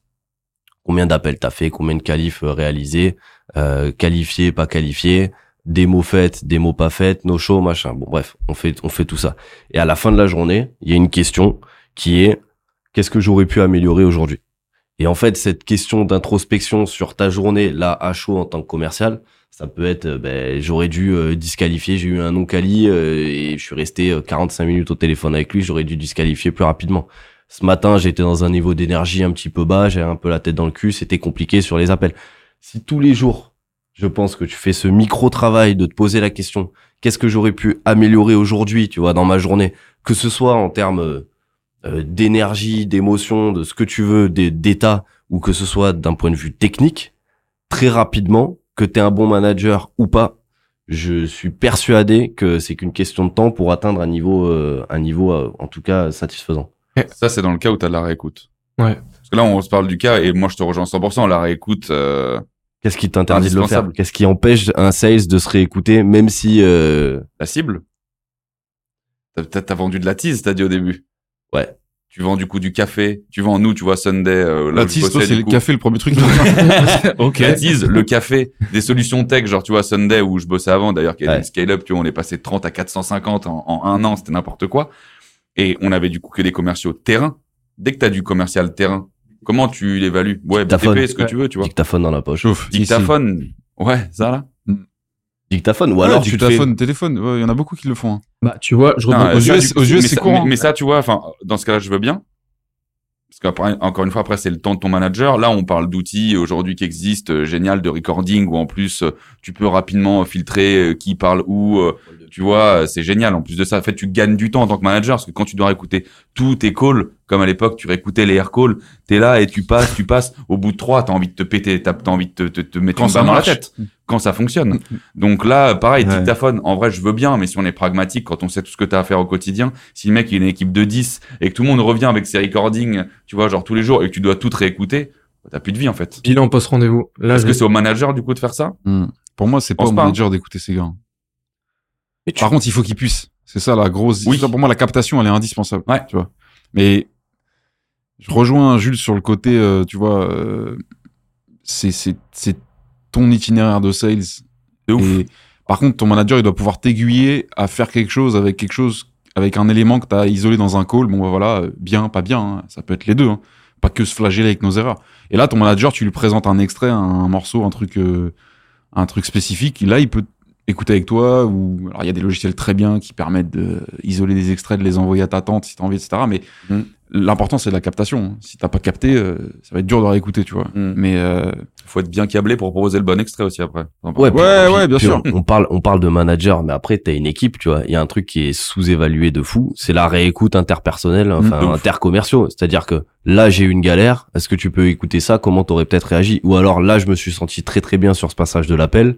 Euh, je pense que ça peut être intéressant de te, te le partager. Et en fait la réécoute entre commerciaux, moi Mm. sur les onboarding de sales, mais l'onboarding euh, c'est pas c'est pas c'est pas 15 piges, c'est une semaine, on va se voir tous les jours, il va y avoir une thématique. Tous les jours, tu vas me réécouter un call du meilleur commercial, qui soit closé ou pas closé d'ailleurs, Hmm. parce que t'as d'excellents calls qui sont pas closés et t'as des calls de merde qui vont au bout, parce que c'est comme ça, le prospect avait Timing. vocation à aller au bout et, euh, et euh, basta. Donc tu vas réécouter tous ces appels-là, et en fait, les gens sont pas plus cons. Au lieu de lui dire, faut pas faire ça, faut pas faire ça, regarde ce qu'il faut faire, Hmm. réplique le truc euh, de la meilleure des manières, prends euh, ces appels-là, va parler aux gens, va parler avec toutes les équipes et semaine prochaine tu rentres euh, tu rentres dans le vif du sujet. Il n'y a pas euh, 15 ans, tu vois, euh, à faire un, un onboarding. Et plus rapidement il est opérationnel, plus rapidement il te rapporte de l'argent. On parle souvent du coup d'opportunité de mauvais recrutement commercial, mais c'est aussi d'un mauvais onboarding euh, côté euh, côté sales.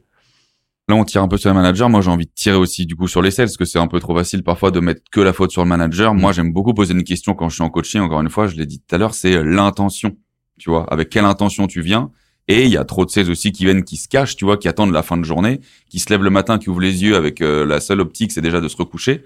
Donc, tu vois, déjà, l'objectif de la journée, il est pas bien, pas bien haut. Euh, mais donc, faut aussi avoir cette envie de progresser, d'aller vers les autres. Ce que tu dis, je te rejoins à 2000%, mec. Tout ce que tu dis, c'est très juste.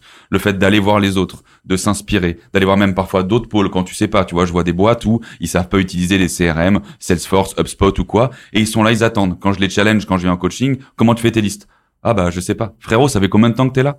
Tu peux pas aller te poser ton cul à côté d'un sales ops ou demander un meeting avec quelqu'un pour me dire aide-moi à faire une putain de liste. Je sais pas faire.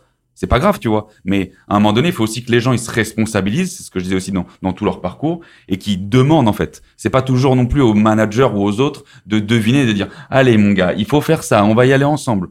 Prends-toi en main, bordel, tu vois. Attends pas que ça vienne des autres, parce que tout ce que tu dis c'est juste, mais il faut que l'action elle, elle vienne aussi du sales. Est-ce que tu as vraiment envie de progresser justement, ou est-ce que tu es là par défaut, par dépit, parce que tu as envie de prendre ton aisé et ça revient. En tout cas, ce que je disais au tout début. Je suis là parce que c'est cool et puis ça demande pas grand chose. Je peux un peu me foutre sur le côté parce qu'on en connaît des, des planqués en sales.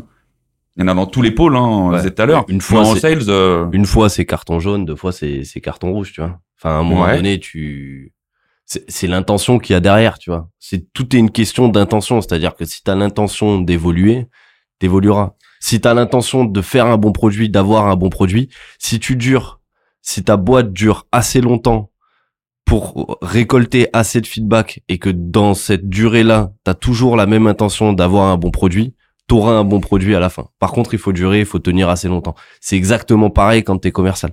faut tenir assez longtemps dans cette phase, cette, cette, cette, cette phase un peu vaseuse qui, qui est euh, la galère, les objectifs, les machins, t'atteins pas, c'est chiant, etc. Et tu te décourages. Mais si tu as cette intention d'être bon, tu seras bon à un moment donné, si tant est que tu sois pas non plus, euh, voilà, si forcément t'as as un problème viscéral à parler, euh, à parler avec les gens, euh, que t'es. Ça, c'est 20% des sales, gros, vraiment. Max. hein. Moi, de ce que je vois dans les boîtes. hein. Ils ont cette notion d'attention Ce profil-là, ouais. Ce Bah profil-là. Ouais, qui, mais. qui est top profil, qui est, qui est en Je devenir. pense que c'est euh, 20% des gens, ou tout court. Ouais. Sales ou pas. toi. Ouais, ouais, ouais. Et encore 20%, Ouais. franchement, euh, gentil. hein. Ouais, je pense que t'es Très généreux, t'es généreux ce matin. Ouais, ouais, je suis très généreux ce matin. Je reviens, j'ai un Il y peu a, bien il y a un truc aussi parce que bon du coup les sales on peut taper dessus parce qu'on est nous-mêmes euh, d'anciens sales et euh, ça fait plaisir. Euh, les managers de toute façon tu peux leur taper dessus dans n'importe quel métier, Mm. euh, c'est cohérent tu vois. Mm. Mais euh, il y a beaucoup de sales notamment en France qui comprennent pas ce qu'ils sont en train de faire dans la boîte. Euh, pourquoi je te dis ça? Parce qu'en gros il y a beaucoup de boîtes qui déconnectent la vision de l'exécution. Et du coup, quand t'es sales, tu crois que ton job c'est de vendre.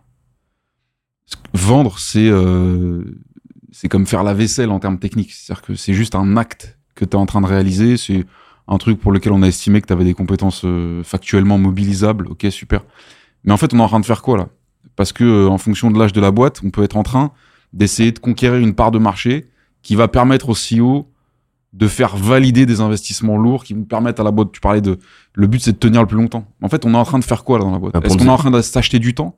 Ou est-ce qu'au contraire, on est en train d'essayer de gonfler des chiffres pour convaincre des mecs qui ont les poches remplies de millions mais qui veulent pas encore nous les donner? Est-ce qu'on est en train d'essayer de sauver la boîte qui est en train de crever? Est-ce qu'on est en train de, tu vois, on est en train de faire un truc. Il y a une vraie vision et la vente, c'est juste la- la- le bras armé de la vision qu'on est en train d'essayer d'appliquer. Est-ce qu'on est en train d'essayer de pulvériser un concurrent? Est-ce que tu vois ce que On est en train de faire un truc, c'est sûr. Mais les sales, ils savent rien de ça. Eux, on leur dit, bah vends. T'es bon, vends. Oui, mais pourquoi t'es en train de vendre? C'est pas les mêmes sales que tu vas aller attraper au début d'une boîte quand il faut aller conquérir un terrain. On s'en fout des 500 premiers clients que t'as, dont les trois quarts tu vas les mettre à 70% de rabais parce que c'est les cousins de ton CEO et tout machin. Ce qu'on veut, c'est arriver sur une cap table avec des investisseurs à dire voilà, on a 500 clients qui ont validé le product market fit. Ils veulent notre produit, ils nous ont donné du feedback itératif, machin, blablabla. La preuve, il y en a qui ont payé, on a des sales qui ont vendu. Ça, c'est un truc, mais va, va expliquer ça à des sales qui sont là pour faire monter de 10 millions le chiffre d'affaires pour pouvoir potentiellement être absorbé par une autre. Euh, Explique à tes sales, en fait, ce qu'ils sont en train de faire, sans rentrer dans les détails techniques euh, masturbatoires, même si, en fait, les méprisent peut-être pas non plus, peut-être qu'ils sont capables de comprendre. Mais si moi, je sais pas pourquoi je suis en train de mener un assaut, juste parce que j'ai la compétence de mener un assaut, bah, il y a un petit souci dans le, dans le truc, tu vois. Et c'est un mythe de croire que tu peux envoyer des mecs au charbon sans leur expliquer pourquoi ils vont au charbon. Ça, ça marchait avec la masse Avec, ouvrière. avec Poutine. Ouais, voilà. Mais ça marche, mais dans des, si tu veux, dans des ambiances un peu spécifiques. Quand on a la chance d'être dans une, une aventure entrepreneuriale, il y a des boîtes chiantes. hein. Il y a des boîtes, euh, mais on les identifie facilement. Quand on parle start-up, tech, et même, il y a des PME hyper abondantes. hein. Il y, a des- il y a des PME qui ont des aventures et des histoires de malades, des trucs récupérés par les familles ou machin ou truc. Ben viens, on met un petit peu de ça dans, dans le quotidien des sales. En fait, les sales, c'est juste les gens qui vont rendre ça vivable et possible. C'est ceux qui mettent de l'oxygène dans tes poumons, tu vois. Mm. Si tu leur racontes rien d'autre que c'est bon, on a calculé que tu pouvais aller closer des mecs, va closer des mecs. Explique-leur pourquoi on doit closer des mecs, tu vois. Et moi, j'ai eu la chance, je sais pas pour vous, de travailler pour au moins un CEO inspirant. Quand je dis inspirant, c'est un mec dont je comprends la vision et qui me sidère par la vision qu'il a, tu vois. Tu démontes les portes, euh, tu vois. C'est nécessaire. C'est même peut-être plus important que ta petite compétence ou nette de, de fin d'appel sur l'objection de je, je sais pas, faut que j'en parle à ma DAF, tu vois ce que je veux dire? Ça c'est bien de travailler techniquement, de polir tes crampons et tout. Mais si t'es pas, t'arrives pas déjà en, tu sais, on dit dans le combat, on a gagné le combat avant de monter. Tu vois Mm. ce que je veux dire pas? T'as jamais vu la vidéo du petit qui vient dans un truc de lutte? Il, est- si, il si, est ouais, vénère. ouais, Vous savez, il a gagné le combat avant. Il a gagné le combat avant le combat. Bah, c'est un peu ça, un sales. Si ton, après, il y a des jours, c'est down, tu vois. Mais si ton sales, il est amoureux de la vision des CEO, il veut péter la porte, il veut que à la prochaine cap table, les investisseurs, ils mettent les 100 millions sur la table. C'est pas à lui qu'ils vont les donner les 100 millions. Mais moi, j'ai déjà vécu ça dans des boîtes. T'as un peu cette impression quand même. Quand Mm. t'as fait partie des sales, qu'on tabassé le score et qu'on fait monter la boîte dans une autre catégorie, dans ta tête, c'est un peu ta boîte. Tu vois ce que je veux dire Mm. Mm. C'est ça un sales. C'est un mec qui est capable de, de transformer sa, son ambition personnelle pour l'adapter à l'ambition d'une entreprise. Sinon, c'est pas un sales, c'est un exécutant, tu vois ce que je veux dire ou pas? Et c'est pour ça que je pense que c'est 20%. Il y a que 20% des gens qui correspondent à la vision de ta boîte et qui vont être capables d'aller tabasser le, le, le truc parce qu'ils y croient. Si tu vends des trombones, euh, tu vends des trombones, frérot. Faut, faut trouver des gens qui aiment les trombones, tu vois. Mais c'est là, c'est là où aussi, tu vois, le, même le système de commissionnement aussi, Ouais. euh, est hyper important. C'est-à-dire que t'en as qui avancent parce qu'ils ont le feu au cul et t'en as qui avancent parce qu'ils ont une carotte devant, tu vois. Moi, j'ai décidé de mettre un système de commissionnement où il y a une carotte devant. C'est-à-dire que je considère que de toute manière, vendre, c'est ton métier. Donc, en fait, si je suis obligé de te mettre des paliers pour que tu te mettes en marche, c'est que t'as rien à faire là. Par Mhm. contre, j'ai envie que tu sois déplafonné. Donc, soit tu marches au plafond, soit au plancher. Moi, j'ai envie que tu sois déplafonné. Par contre, le- la problématique, tu vois, c'est qu'il y a aussi des systèmes de commissionnement qui créent ce truc-là Ouais. où ben, tu débloques à partir de ça, puis après, bon, ben, à chaque vente de 10 000, tu gagneras peut-être un euro, tu vois, euh, mais on verra. Ben, Bien évidemment, tu vois, et Mhm. personne, euh, personne n'est motivé, tu vois, pour aller chercher plus, pour tabasser, etc., etc. Donc cet environnement-là, que tu sois manager, entrepreneur, CEO, tout ce que tu veux, il faut aussi pouvoir le créer, tu vois. On parle des gens et de leur conscience personnelle, mais la conscience personnelle, en fait, elle, elle- elle a une limite, c'est le foutage de gueule, tu vois, aussi qu'il peut y avoir dans l'écosystème dans lequel tu évolues. Et ça, bah, soit tu perds, euh, soit tu perds tes players, soit euh, ouais, tu crées une équipe euh, avec euh, que des que, que des zéros, quoi. Donc euh, ou les deux. Le système de commissionnement. J'ai Est-ce trouvé que- la- est-ce que- l'appellation genre ultra sais, genre vraiment administratif friendly, sais, genre le système de commissionnement. Mais ouais, non, mais de toute façon, la manière dont tu, dont tu vas mettre les objectifs, euh, mais ça, moi, c'est pour moi, c'est, c'est, c'est pénible comme sujet parce que euh, c'est indispensable, Mm. tu vois. Mais ça peut tellement, tu sais, c'est un truc que t'es obligé de gérer, mais on aimerait tous pas avoir à le gérer. Dans le sens, en fait, on, on y est pour rien, on est obligé de choisir une strate. Il va y avoir des merdes avec la strat, ou alors un coup elle va marcher, un truc de ouf, et tu sais pas pourquoi, et puis tu vas changer un mec ou un truc, et, ça va se ruiner. Et en fait, c'est un, c'est un sujet qui casse les couilles à tout le monde. Et, et enfin, on aimerait bien qu'il n'y en ait pas en fait. Et je comprends des fois les boîtes qui vrillent et qui disent vas-y, zéro, zéro variable. Maintenant, tu sais quel genre de sel t'attire avec le zéro variable, mais je comprends le cheminement. Au début, je buguais vachement. Je disais, mais attends, mais c'est quoi ces escrocs? Mais en fait, c'est tellement relou quand t'en viens à toi être responsable de ça que tu te dis, mais il y a pas, il y a aucune équation qui a cartonné, drop, euh, genre long drop terme. contact, ils ont pas de variable, je crois. Bah, Non, mais Lucas, Contact, Lucas, Alan, Lucas a pas de variable, Alan n'a pas de Ouais. variable. Il y a plein de boîtes, en gros, il y a pas de variable. Moi, j'ai, moi, j'ai, c'est pas du tout dans la culture que j'ai envie de mettre. C'est, je, je ne Ouais, sûr. comprends pas. C'est-à-dire que je ne comprends pas. Si t'as envie d'aller surfer toute la journée, en plus euh, sur des boîtes en télétravail et tout, tu mets des sales avec zéro variable, mais à un moment donné, tu vois, c'est inévitable que tu de créer une, une passivité à un moment donné. À part si t'es sur l'ultra consciencieux qui est qui a envie d'évoluer, mais pour lui, mais il le fera pour lui, il le fera même pas, il le fera pas pour la Mhm. boîte. Mais tous les sales d'ailleurs font les trucs au- en partie aussi, euh, en grande partie pour eux. Et c'est mon mot du matin, je déteste, j'en ai un gros connard. Quid? Quid? Tu sais ce que ça veut dire, quid? De pute. C'est ce que ça veut dire Qu'en quid est-il Ouais, qu'en est-il d'eux, en fait? Qu'en C'est un acronyme, en Qu'en fait? est-il Ouais. d'eux Genre- Ouais, ouais, c'est ça, mais je, pensais que c'était un mot euh, énervé. Non, je pense que c'est quand même un mot latin. Je savais pas, je pensais que c'était un mot latin aussi. Ouais, quid? Qu'en est-il des, des account managers? Là, on parle de variables. J'avais eu ce débat-là avec quelqu'un. J'aimerais bien avoir votre avis sur les AM, parce que aujourd'hui, les sales, on va dire qu'à la base, on est plutôt segmenté en deux. C'est euh, ceux qui chassent, qui closent, et puis ceux qui récupèrent, qui fidélisent. Donc, quand Maintenant, on les a encore exécutif, ouais. scindés avec SDR AE euh, encore avant pour avoir encore plus de productivité, mais c'est parfois un peu de la merde.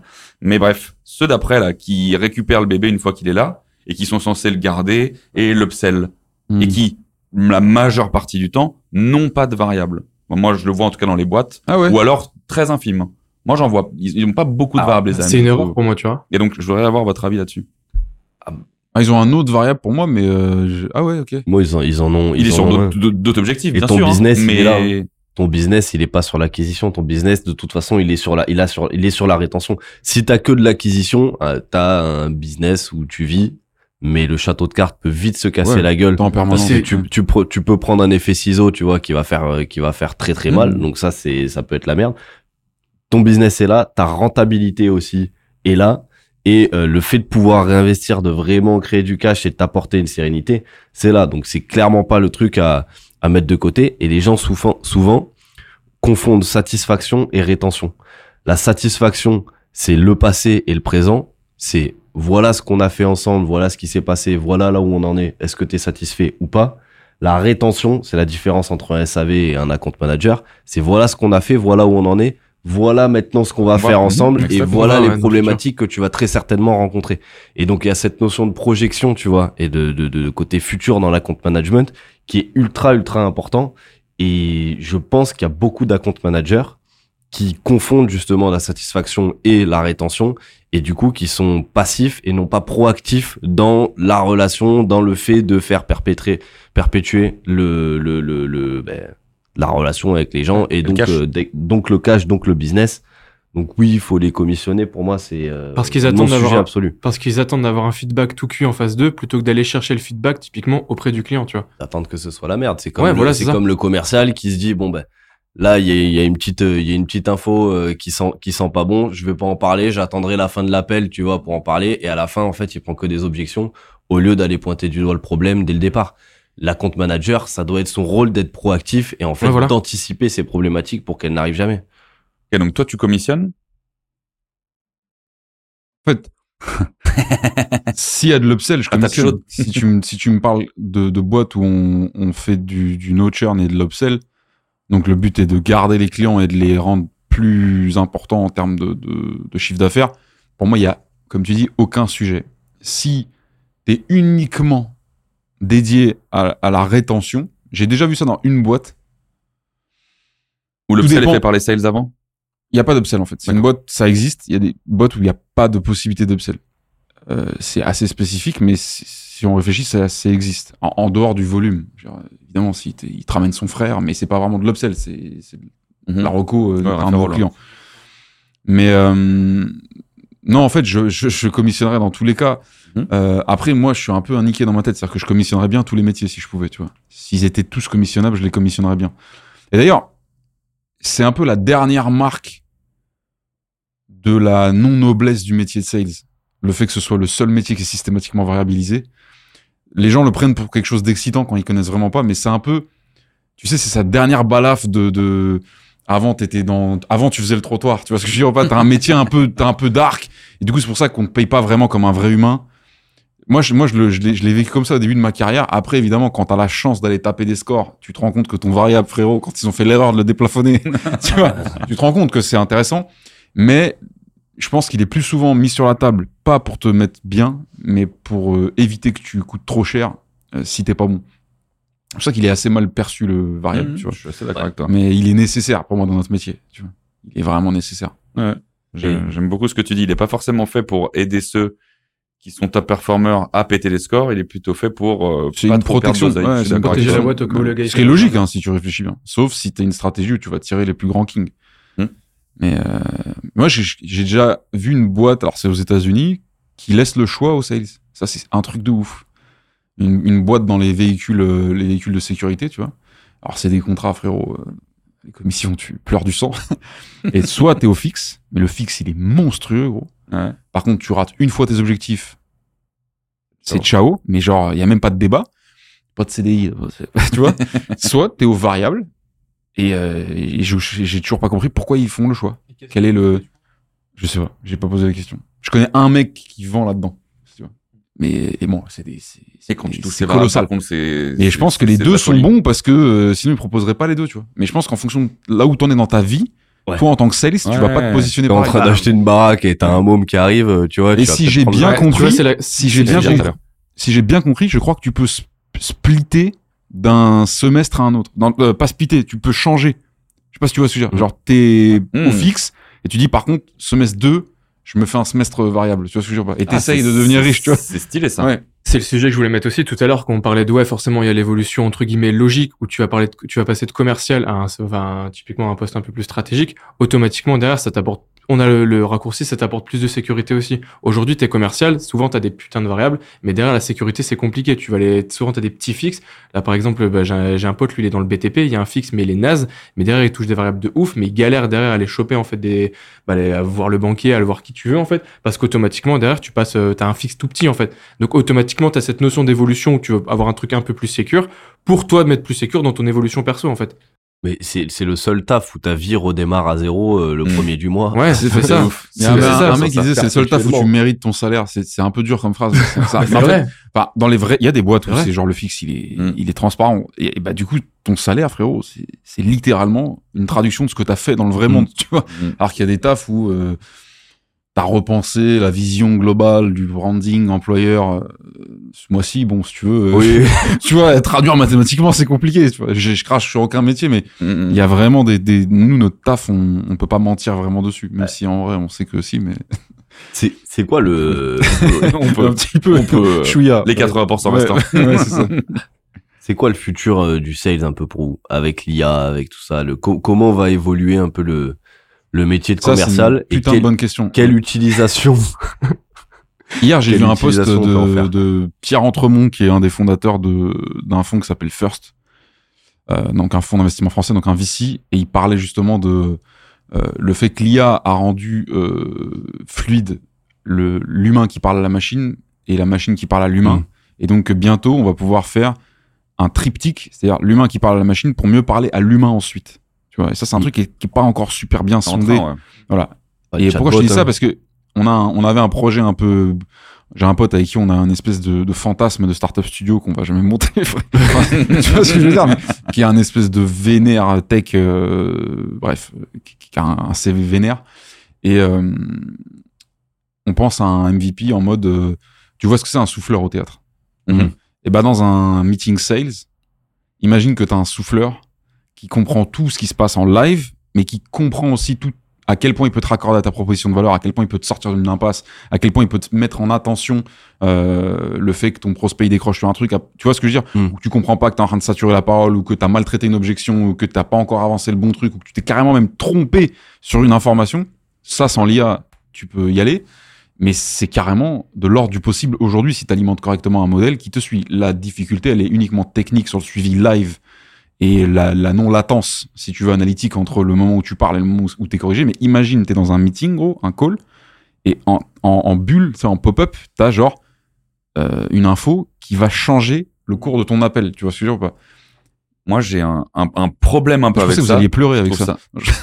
non, à la- à- moi j'ai un avis qui est assez, enfin qui est pas encore bien tranché sur tout ça, c'est que je trouve ça stylé, ce vers quoi quand même on tend, parce que bref, euh, l'IA ça va vachement nous servir, en tout cas ceux qui sont bons. Moi, ce qui me fait peur, c'est justement pour tous ceux qui sont vraiment Ah pétés, tu vois. Et tu vois, genre typiquement ce type de souffleur, moi ça me vénère de savoir que tu torches un mec à sa place et que tu lui donnes toutes les clés pour avoir les mêmes résultats que quelqu'un qui s'est tapé. Et qu'en fait, il est plus grand chose à branler. Moi, c'est ça qui m'inquiète un peu C'est comme- avec cette c'est solution. comme tu vois. un gars qui va faire sa chantier avec un fou Emmanuel tu vois bon bah tu te dis maintenant Ouais, mais putain, là, moi, je ça, trouve que, tu vois. vois, toutes les compétences que ça demande, tu vois, vraiment de faire une putain de belle vente un peu complexe et, euh, et, et, et les skills de vente. C'est Et sûr. que là, on donne juste avec de l'IA, euh, les séquences un peu automatiques où maintenant plus personne n'a à réfléchir, même si de toute façon, bon, ça, pas la peine d'y passer 20 ans. Mais tu vois, ce que je veux dire, c'est que on donne un peu tout frais, euh, aux générations qui arrivent, tu vois, de Ouais, sales. mais il faut l'accepter. pour compenser, en fait. C'est l'évolution. C'est là où ça ouais, crée je le gap, sais, en fait. putain, moi, ça m'emmerde. Et les meilleurs resteront meilleurs. C'est ça, d'un côté. c'est sûr ou pas oui, Au contraire, même, je pense que imagine un cador J'ai commencé par ça, c'est ça. qui va exactement. magnifier les calls qui sont déjà bons grâce à l'IA. Bah évidemment, Jojo, le, le standard, euh, il sera moins standard que d'habitude. mais tout le monde saura pourquoi il est moins standard. Tu vois ce que je veux dire il y pas? a- Ouais. il y un côté instantané aussi, tu vois, à l'appel. C'est-à-dire que même c'est pas parce que t'as une pop-up, tu vois, l'intelligence artificielle pour moi ne remplacera pas l'intelligence Mm. émotionnelle, qui là a Mm. un côté justement très instantané et qui, pour moi, les meilleurs vendeurs sont ceux qui ont le plus d'intelligence émotionnelle et donc qui vont créer aussi ces automatismes-là. Parce que je vois déjà le truc où le gars va regarder son double écran comme ça. Qu'est-ce qu'il faut que je fasse Le ça temps qu'il capte l'info, qu'il traite l'info, derrière qui, qui- que ça soit répercuté. En fait, je vois déjà ceux qui sont mauvais, ils vont perdre en posture de fou furieux parce qu'ils vont avoir un espèce de regard fuyant. Ils vont déconner, ils vont créer une déconnexion avec le prospect parce qu'ils seront plus en train de parler à un humain, On ils seront en train de parler à leur chatbot euh, qui justement va leur souffler les réponses. Et au final, je vois déjà l'école. Je vois déjà l'école. Moi, je, moi, serais vraiment très curieux de voir. Parce que, franchement, j'imagine certains sales que je connais. Après, encore une fois, les meilleurs resteront meilleurs, mais Mhm. tu sais, c'est cette notion euh, euh, de, de augmenter. Tu prends n'importe quoi et tu mets augmenter derrière. Moi, j'ai déjà porté un casque de moto Ouais. augmenté. Je sais pas si tu vois ce que c'est. Ouais. Tu vois tout, genre Tu derrière. vois avec, l'arrière, euh, le. Ouais, Et c'est Dragon- Dragon Ball Z. T'es à deux doigts de mourir parce que Ouais. tu vois tellement de trucs. mais après, tu comprends que c'est juste une question de disponibilité d'informations et en fait, tu fais ton tri. Tu veux pas le l'arrière, tu t'en branles de l'arrière. Tu veux plutôt, euh, est-ce que tu es en train de, de, de, je sais pas, de, de dévier ou euh, est-ce qu'il y a un risque de non-adhérence ou je sais pas quoi. Tu veux les trucs qui vont te sauver la vie. Donc au départ, le catalogue est trop fourni en infos, donc tu Mhm. vas faire exactement ce que tu dis. C'est-à-dire que les, les mauvais, ils vont carrément faire des AVC en call. Ça va clignoter. Ça va c'est faire de l'épilepsie à tous les Las niveaux. Vegas. Mais à un moment donné, on va nettoyer et on va en voir qu'il y en a certains, en fait, ils ont un problème. Mais je sais pas, mais imagine juste, ne serait-ce qu'un truc de ouf, mec, c'est que le prospect, il te pose une question technique sur ta boîte, t'as pas la réponse, Ah bah, et l'info, elle pop Non, comme ça. Sur ça, je suis C'est d'accord. pas, c'est pas ta qualité de pas avoir la réponse. Tu vois ce que je veux dire? Tu peux ne pas avoir la réponse ou l'oublier. Ta mémoire, c'est pas une qualité, gros. Tu vois ce que je veux dire ou pas? Tu peux être le meilleur 16 du monde, avoir un truc de mémoire. Et là, tu vois, alors ça a l'air débile comme Mhm. détail. Sauf que si t'as aucun accro dans ton call, rien que pour ça, je suis excité de voir l'outil. bien évidemment Sur que ça, je suis d'accord, mais je rebondis sur ce que tu as dit tout à l'heure sur rien que le haussement de sourcil, tu vois. Genre sur l'intelligence artificielle, à quel moment la véra... genre, je vais reprendre quid de la véracité de l'information, tu vois.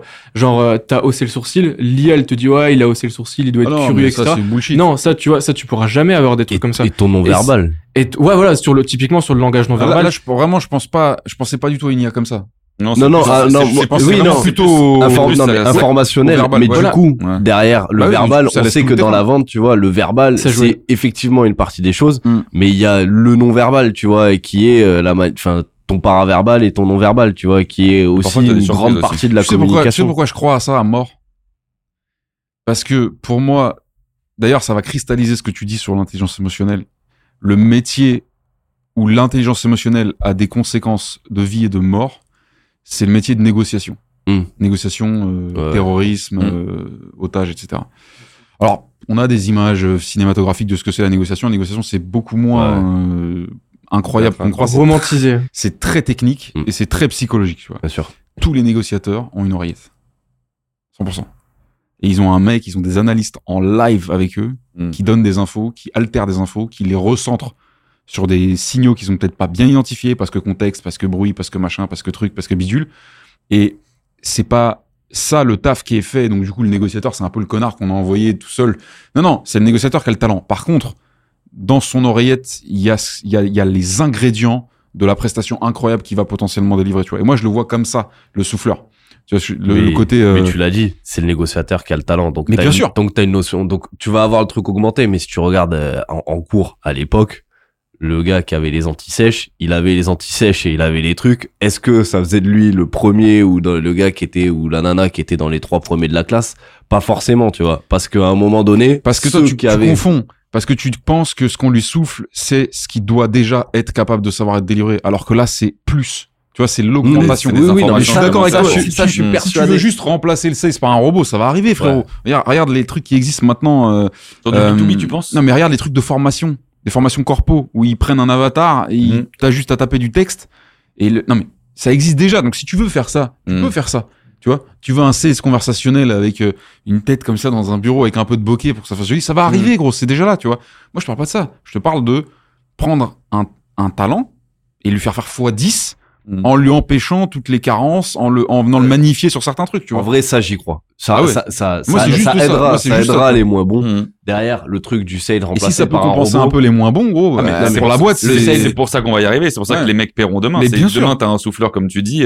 Toutes les boîtes, mec, elles vont compenser leurs carences et elles vont le prendre, le, le logiciel. Le sales remplacé par un robot, j'y crois pas du tout. Non, non, Aujourd'hui, t'as des chatbots. Moi, Moi, dès que je peux sauter la FAQ, les chatbots, je veux parler à, un mon humain. avis, un jour, euh, on aura des- on aura Sur des du call B2C. Sur du B2C. Colcolia, je pense un jour on aura. Je crois que ça déjà, ça existe Mais t'as déjà. mec, hein. T'as déjà, Ouais. tu vois, Star Leads. euh, Non, non, voilà, non, mais vois. du vrai call call, genre Oui. qui book des rendez-vous, tu vois. Oui, bien sûr. Je Là, crois ça commence. il y a un truc qui tourne, on pourra étendre, vraiment. on pourra étendre à un moment. Là, on est vraiment. Question de voix. Là- là, crois que la clairement, voix, elle est vraie, Je suis mec. sûr que ça va marcher. Là, on est, là, on aux prémices d'un truc, là, rien qu'avec Starlink. T'imagines, gros? Le ton le du jambon. Mec, c'est du call call, frère. Ouais. On veut juste des rendez-vous. Ouais. Là, on est- possible. hein. Là, on est sur une IA qui vient récolter les infos, mais au moment où on mettra des scénarios qui seront un peu plus poussés et où on aura compris deux, trois trucs supplémentaires, bien sûr qu'on va avoir, je sais peut-être, je, je saurais pas te dire une timeline dans je sais pas combien de temps, mais automatiquement, qu'on aura trouvé le petit truc, on pourra prendre la voix, le- ce qui va être encore plus fou, c'est imaginons, je vais pouvoir prendre la voix d'Enzo pour le mettre justement sur mon scénario, je vais pouvoir appeler n'importe qui et, euh, C'est déjà le cas. Ouais, Ouais, tu vois, sûr. c'est- c'est- je suis sûr, c'est déjà le cas, tu vois. Mm. Ou derrière, tu peux booker des rendez-vous et là, bah, tu vois ton agenda qui est plein, en fait. On m'a déjà demandé, t'imagines, on m'a déjà gros demandé de prêter ma voix pour faire des Ah trucs ouais comme ça de Bah ouais, mais T'as tu dit vois, non. t'as une voix de, de doubleur porno, mais c'est pas. c'est- Quel con. Lui aussi, hein, on a, on- on a, je suis tous- on a tous des, des on a tous des bonnes voix aujourd'hui. euh, bien graves. Ouais. Hum, Euh. Non, mais ça, j'y crois à mort. Tu sais comment je dédramatise euh, Enfin, avant, je le faisais, maintenant, je le fais plus, mais il y a beaucoup de gens, on est d'accord, le call call, c'est c'est incroyable. Ils savent que ça va être leur, leur zone de talent jusqu'au jour où tu leur demandes de faire un vrai call call. Là, ils commencent à parler dans tout ce qui, dans tout ce qui se parle, genre euh, chinois, ouzbek et compagnie. Euh, la manière la plus poussée que j'ai trouvé de dédramatiser le call call pour quelqu'un qui vraiment se liquéfie, c'est, enfin, je l'avais fait grâce à mon ref. C'est, vous voyez ce que c'est une MPC Je t'avais parlé toi de ça ou Mmh, bah, je sais, c'est une MPC, une boîte à rythme. Eh ben, on avait enregistré, mais c'était juste pour l'exercice. Hein. On avait enregistré des lines. Donc, euh, oui, allô Enzo? Ou genre, euh, oui, bonjour, c'est machin de trucs. On avait enregistré 14 lines Ouais. sur des pads et on demandait à la personne dans un, un échange, euh, un faux call, de ne pas parler elle, de juste appuyer sur la bonne line au bon moment. Et à un moment donné, en fait, parce que c'est pas elle qui parle, elle s'en bat les reins de le faire avec une vraie personne, tu vois. Même si tu lui mettais une voix chelou, limite, elle s'en foutrait. Parce que c'est pas elle qui parle. Elle a pas d'impro. C'est mathématique. C'est réponse 1, réponse 2, réponse 3, réponse 4. Et à la fin, tu te fais comprendre qu'il y a juste à remplacer les pads par des lignes que tu as appris par cœur. tu vois. Mhm. Et c'est comme ça qu'il y en a certains, je les ai mis au call-call. Notamment, bref, je vais pas citer de blase, mais un mec est devenu une, une bête en switch, tu vois. Mais euh, et, et parce que ça, c'est techniquement viable pour les dédramatiser, ça veut dire que derrière, tu peux littéralement faire faire du call-call à une machine à ta place. Évidemment, tu auras de la perte, tu auras de la casse, tu auras des trucs qui se passent pas bien, mais tu en as déjà tellement avec les humains, C'est un effet de volume. Mhm. Mais ça, ce sera incroyable. Par contre, on va, on va devoir replacer tous les BDR SDR euh, sur d'autres, d'autres Ouais, trucs. ouais. Mais par du contre, par contre, du coup, du, du jour où ça se saura, on va avoir un- une perte de, cap, de qualité de canal euh, immédiate. tu Oui, vois. non, mais on- saturé déjà, tu le vois, euh, tu, tu le vois déjà avec l'automatisation euh, call mailing. T'as une perte de- à partir du moment où il y a quelque chose qui est en train de s'industrialiser et euh, de tu s'automatiser à Mm. foison. T'es déjà en train de perdre de toute manière avec la masse, tu vois. Tout ce qui est quantitatif, c'est pourri. Et si t'apportes pas du qualitatif, C'est fou. hein. Voilà. Par contre, Ouais. sur l'IA, là où je pense qu'il y aura aussi un, c'est déjà le cas, hein, c'est sur l'analyse, donc analyse conver- conversationnelle, analyse de data, etc. Là, pour les, les managers, ça va être un vrai outil pour la prise de décision demain. T'as des outils comme Gong, etc., que j'ai jamais testé d'ailleurs, mais qui a l'air euh, juste dingue. Mojo aussi, Mojo, qui, a intégré, dire aussi, qui a ouais. intégré de l'IA là dans la réécoute d'appels, etc., etc. Mm. Là, je pense qu'il y aura quelque chose de, de, de très très solide parce qu'en en fait, on va on va commencer à casser aussi euh, ce côté émotionnel de la prise de décision où on va te faire remonter des informations concrètes qui vont être recoupées d'une manière que dont le cerveau euh, pourrait pas enfin pas traiter, ce qui est déjà le cas aujourd'hui. Mais euh, là, je pense qu'on va faire ça va faire très très mal aussi pour euh, pour les managers. Je pense que J'ai vu une vidéo, un mec qui trichait comme ça pour son entretien McKinsey. Il avait du coup genre ChatGPT ouvert à côté. Et en fait, le gars, il a fait genre tout son entretien et le mec en face, c'est là genre franchement impressionnant. il était en train de lire son putain de texte devant lui, mec. Et Ah je oui pense que à partir du moment où on prendra l'IA pour récolter des trucs qu'on voit pas plutôt que de faire à la place d'eux, c'est là où on va vraiment, tu vois, avoir des trucs qu'on voyait pas en fait. Parce que faire à la place d'eux en soi, oui, c'est bien, mais tu vois, à un moment tu vas arriver à un plafond de verre. Par contre, voir des trucs que tu vois pas avec des mojo, avec des trucs comme ça, ou avec le projet que t'as que t'as parlé, tu vois, là il y a vraiment moyen d'aller chercher en fait de, de la performance, je pense. C'est le problème, c'est les angles morts en fait. Enfin, si Ouais. on n'avait pas d'angle mort en tant que commercial et en tant que manager, bah, tous les jours Non, on, on prendrait chier, les meilleures, on, prend- on Oui, prendrait les meilleures regarderait, décisions. ouais. Ah, mais dis-toi que ça va, ça va loin parce que l'IA, ils sont en train de. Il y a une société qui s'est structurée, je sais pas si c'est français, qui aide à la. Pas à la décision, mais qui vient challenger la décision judiciaire, mec.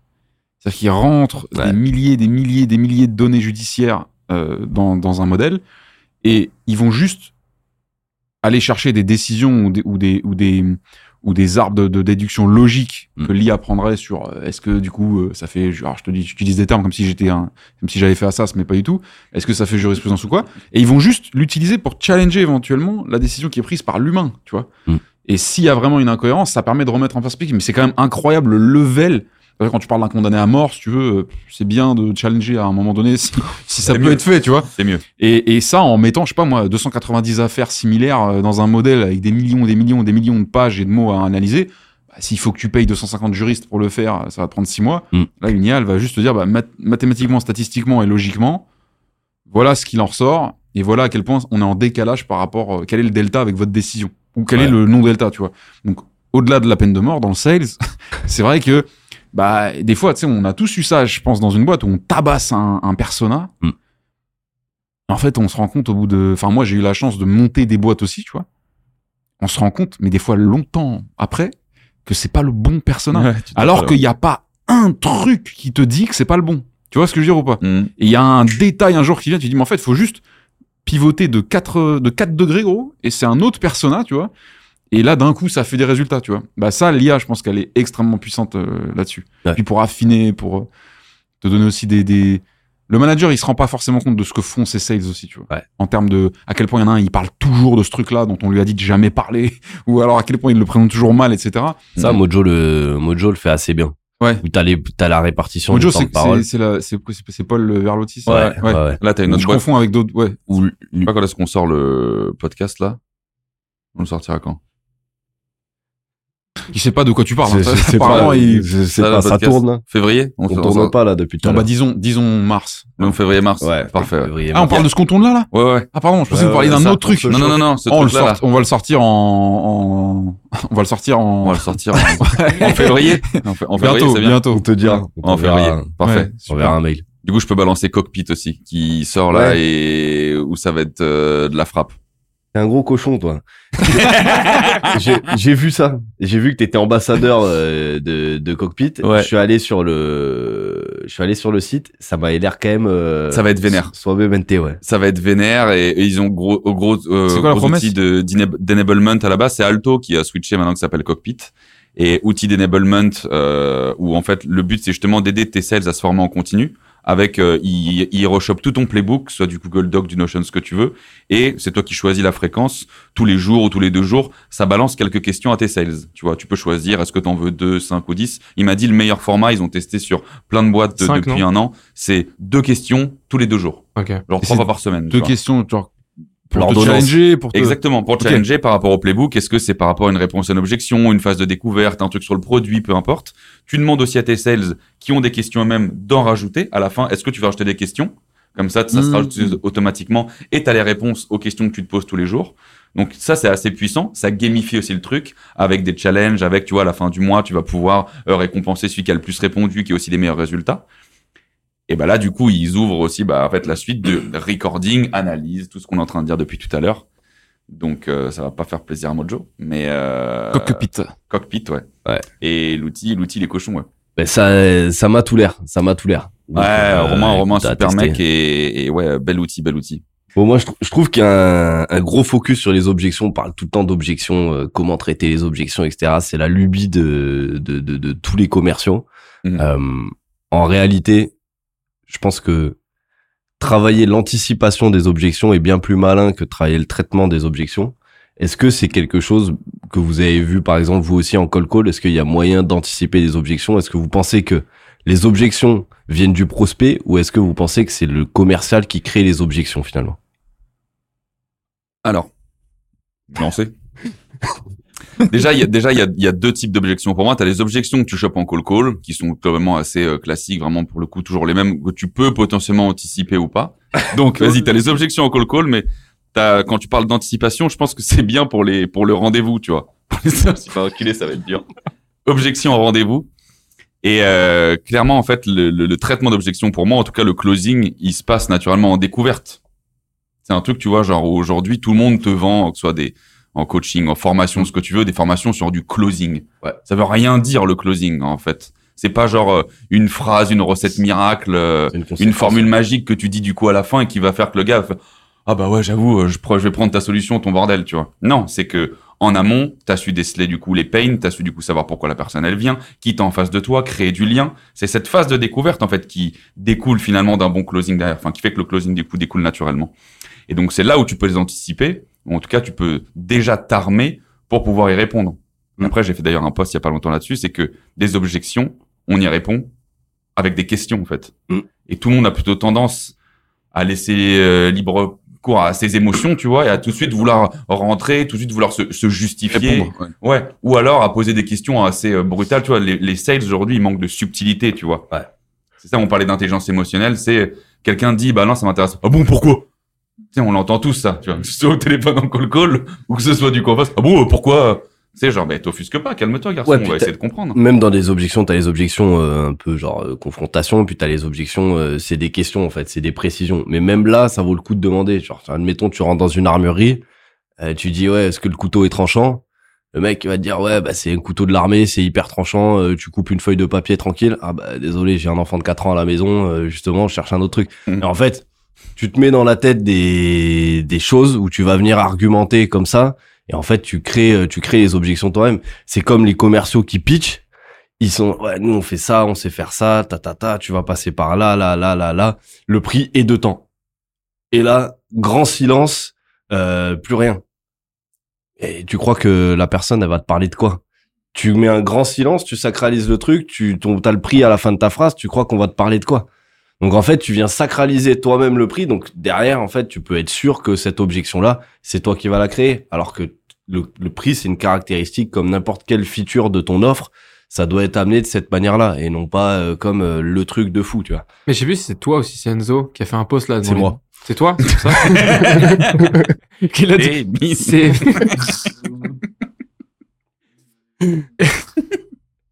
Et du coup, je l'avais vu passer et euh, je suis totalement d'accord sur le, le post que sur le post que tu avais fait.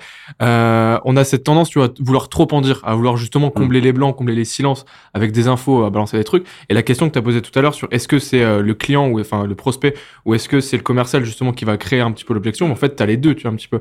Mais sur la notion du commercial, en fait, c'est ça, c'est lui qui va vouloir combler les silences, qui va vouloir trop en dire à chaque fois, il va donner trop d'infos, et c'est à ce moment-là, en fait, où il va donner une perche, en fait, énorme au prospect qui va se saisir, et là, il va se tirer une balle dans le pied tout de suite, en fait. Bah, euh, ouais, en fait, l'idée, l'idée du poste, c'était 80 des, 80% des commerciaux feraient mieux d'enlever des cordes à leur arc que d'en rajouter. C'est-à-dire que on est toujours dans cette culture du too much à vouloir rajouter Ouais. des arguments, euh, rajouter des trucs dans le pitch, rajouter.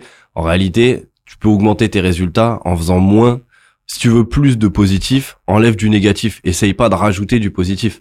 Si tu vas cinq fois, si tu vas quatre fois à la salle par semaine, par exemple, si tu veux des résultats, n'y va pas cinq fois. Commence par arrêter l'alcool le week-end, commence par arrêter de te dégommer euh, de fast-food. En fait, c'est tellement plus simple de faire moins que de vouloir faire plus tout le temps. Et en fait, on est toujours dans cette réflexion de comment on peut en rajouter à chaque fois. Alors qu'en fait, eh, t'as juste des trucs à enlever dans ce que tu fais déjà. Donc, euh, commence par commence par respecter les silences, commence par poser les bonnes questions. Au lieu d'argumenter, essaye de réfléchir à comment tu peux justement ben, rebondir avec euh, euh, avec une anticipation d'objections, etc., etc. Plutôt que de toujours euh, vouloir en mettre plein la tronche euh, aux personnes avec qui t'échanges, quoi. Enzo, tu seras d'accord avec moi, rien qu'en call, ça, ça passe sur le rendez-vous découverte, mais ça passe aussi par le call call, tu vois. T'as cette tendance à vouloir trop en dire au téléphone, alors que si t'as- si t'apprenais à synthétiser, en fait, ton discours, automatiquement, bah, tu passes par supprimer le négatif, tu passes par synthétiser ce que tu vas dire, ça va beaucoup mieux passer, tu seras d'accord avec moi.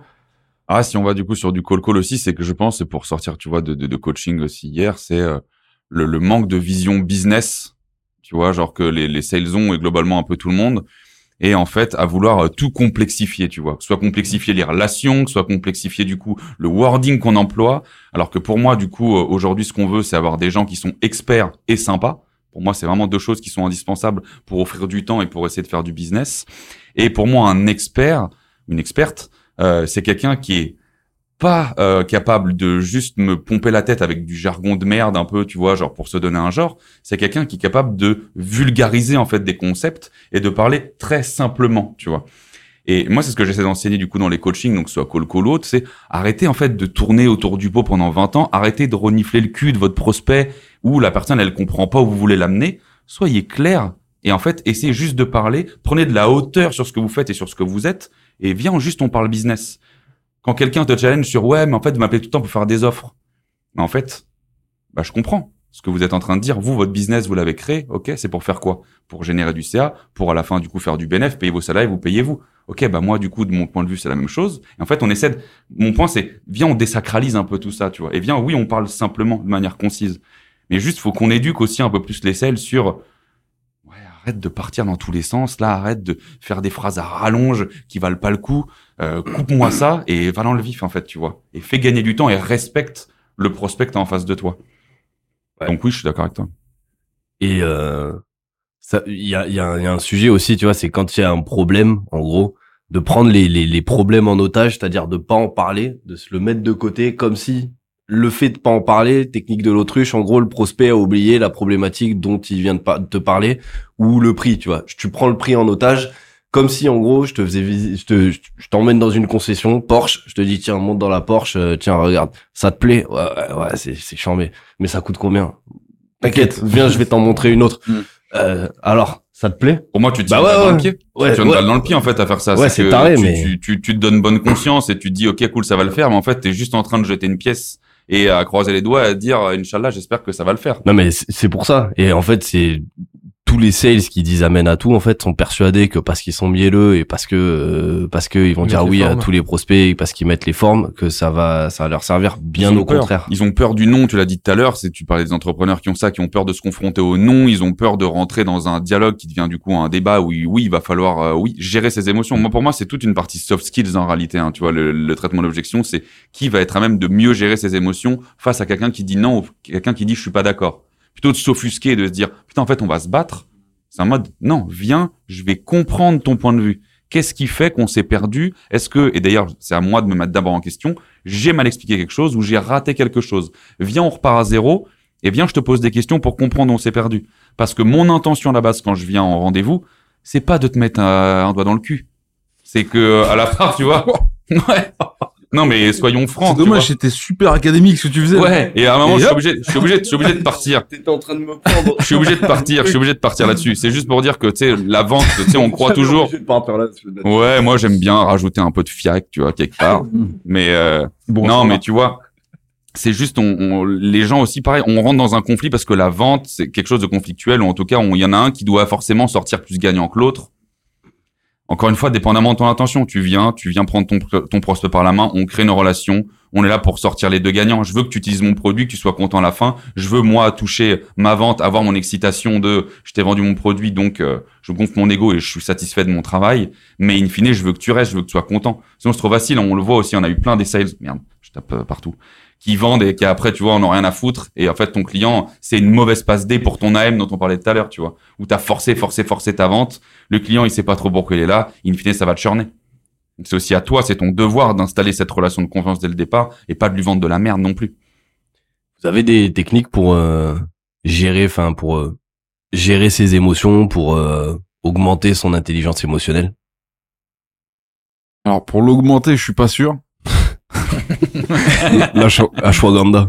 Mais euh... ouais, c'est une bonne. euh, En fait, c'est dur de te rendre compte que tu peux progresser dans l'intelligence émotionnelle si tu la constates pas chez quelqu'un. Enfin, tu vois, c'est facile si je te dis, euh, pour l'instant, tu soulèves, euh, tu soulèves 40 kilos par main. euh, je veux que dans trois mois, tu sois à 45. Tu vois, Mm. c'est compréhensible, c'est maîtré. tu vois le système de valeurs et de graduation. Si je te dis, il faut que tu augmentes ton intelligence émotionnelle. Euh, le plan, il est plus, euh, Mm. tu vois, il est plus spécial. Donc, il y a le fait de constater là où toi tu pêches éventuellement. Mais ça, ça, ça voudrait dire que tu pêches sur des trucs. C'est pas forcément ça le terreau qui fait que tu veux augmenter ton intelligence. Mais c'est bien d'aller la voir chez d'autres. Mm. Euh, pas forcément en live, hein, mais euh, de comprendre. En fait, il y a peu de gens qui comprennent ce que c'est l'intelligence, l'intelligence émotionnelle. Euh, Il y en a beaucoup qui assimilent ça au dev perso, au Mm. côté bullshit et compagnie.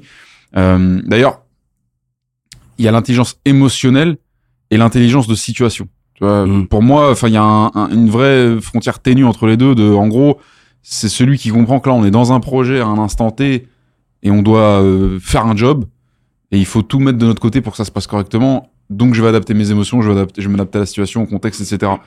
Euh, Il y en a qui perçoivent ça comme de la comment t'appelles ça de la lâcheté pas de la lâcheté mais euh, qui voient négativement les gens qui sont capables de s'adapter et de se contenir ou de se de se déformer entre guillemets pour euh, atteindre le plan mais il y a beaucoup de gens qui voient pas en fait ce qu'il faut faire et tant qu'- et en fait tant que tu leur montres pas chez quelqu'un d'autre je pense pas qu'ils sont capables de l'imaginer et, euh, et donc de le faire eux-mêmes je sais pas si tu vois où Il voit ça par la mais- manipulation. bah parce que c'est trop théorique. Si je te dis, il faut que tu augmentes ton intelligence émotionnelle, que tu sois moins euh, réactif quand on te pose une objection. C'est trop théorique. Si je te montre un mec qui est moins réactif que toi à une objection, là, c'est très pratique. Tu vois, tu, tu, tu En vois fait, il y, a, il y, a- il y a- deux grandes parties dans l'intelligence émotionnelle. Il y a l'intelligence émotionnelle, la compréhension des émotions des personnes que tu as en face. Et il y a l'intelligence émotionnelle, la compréhension de tes propres émotions. Mm. Et ça, ça passe déjà par l'identification de, euh, de, de, de, de ses propres émotions.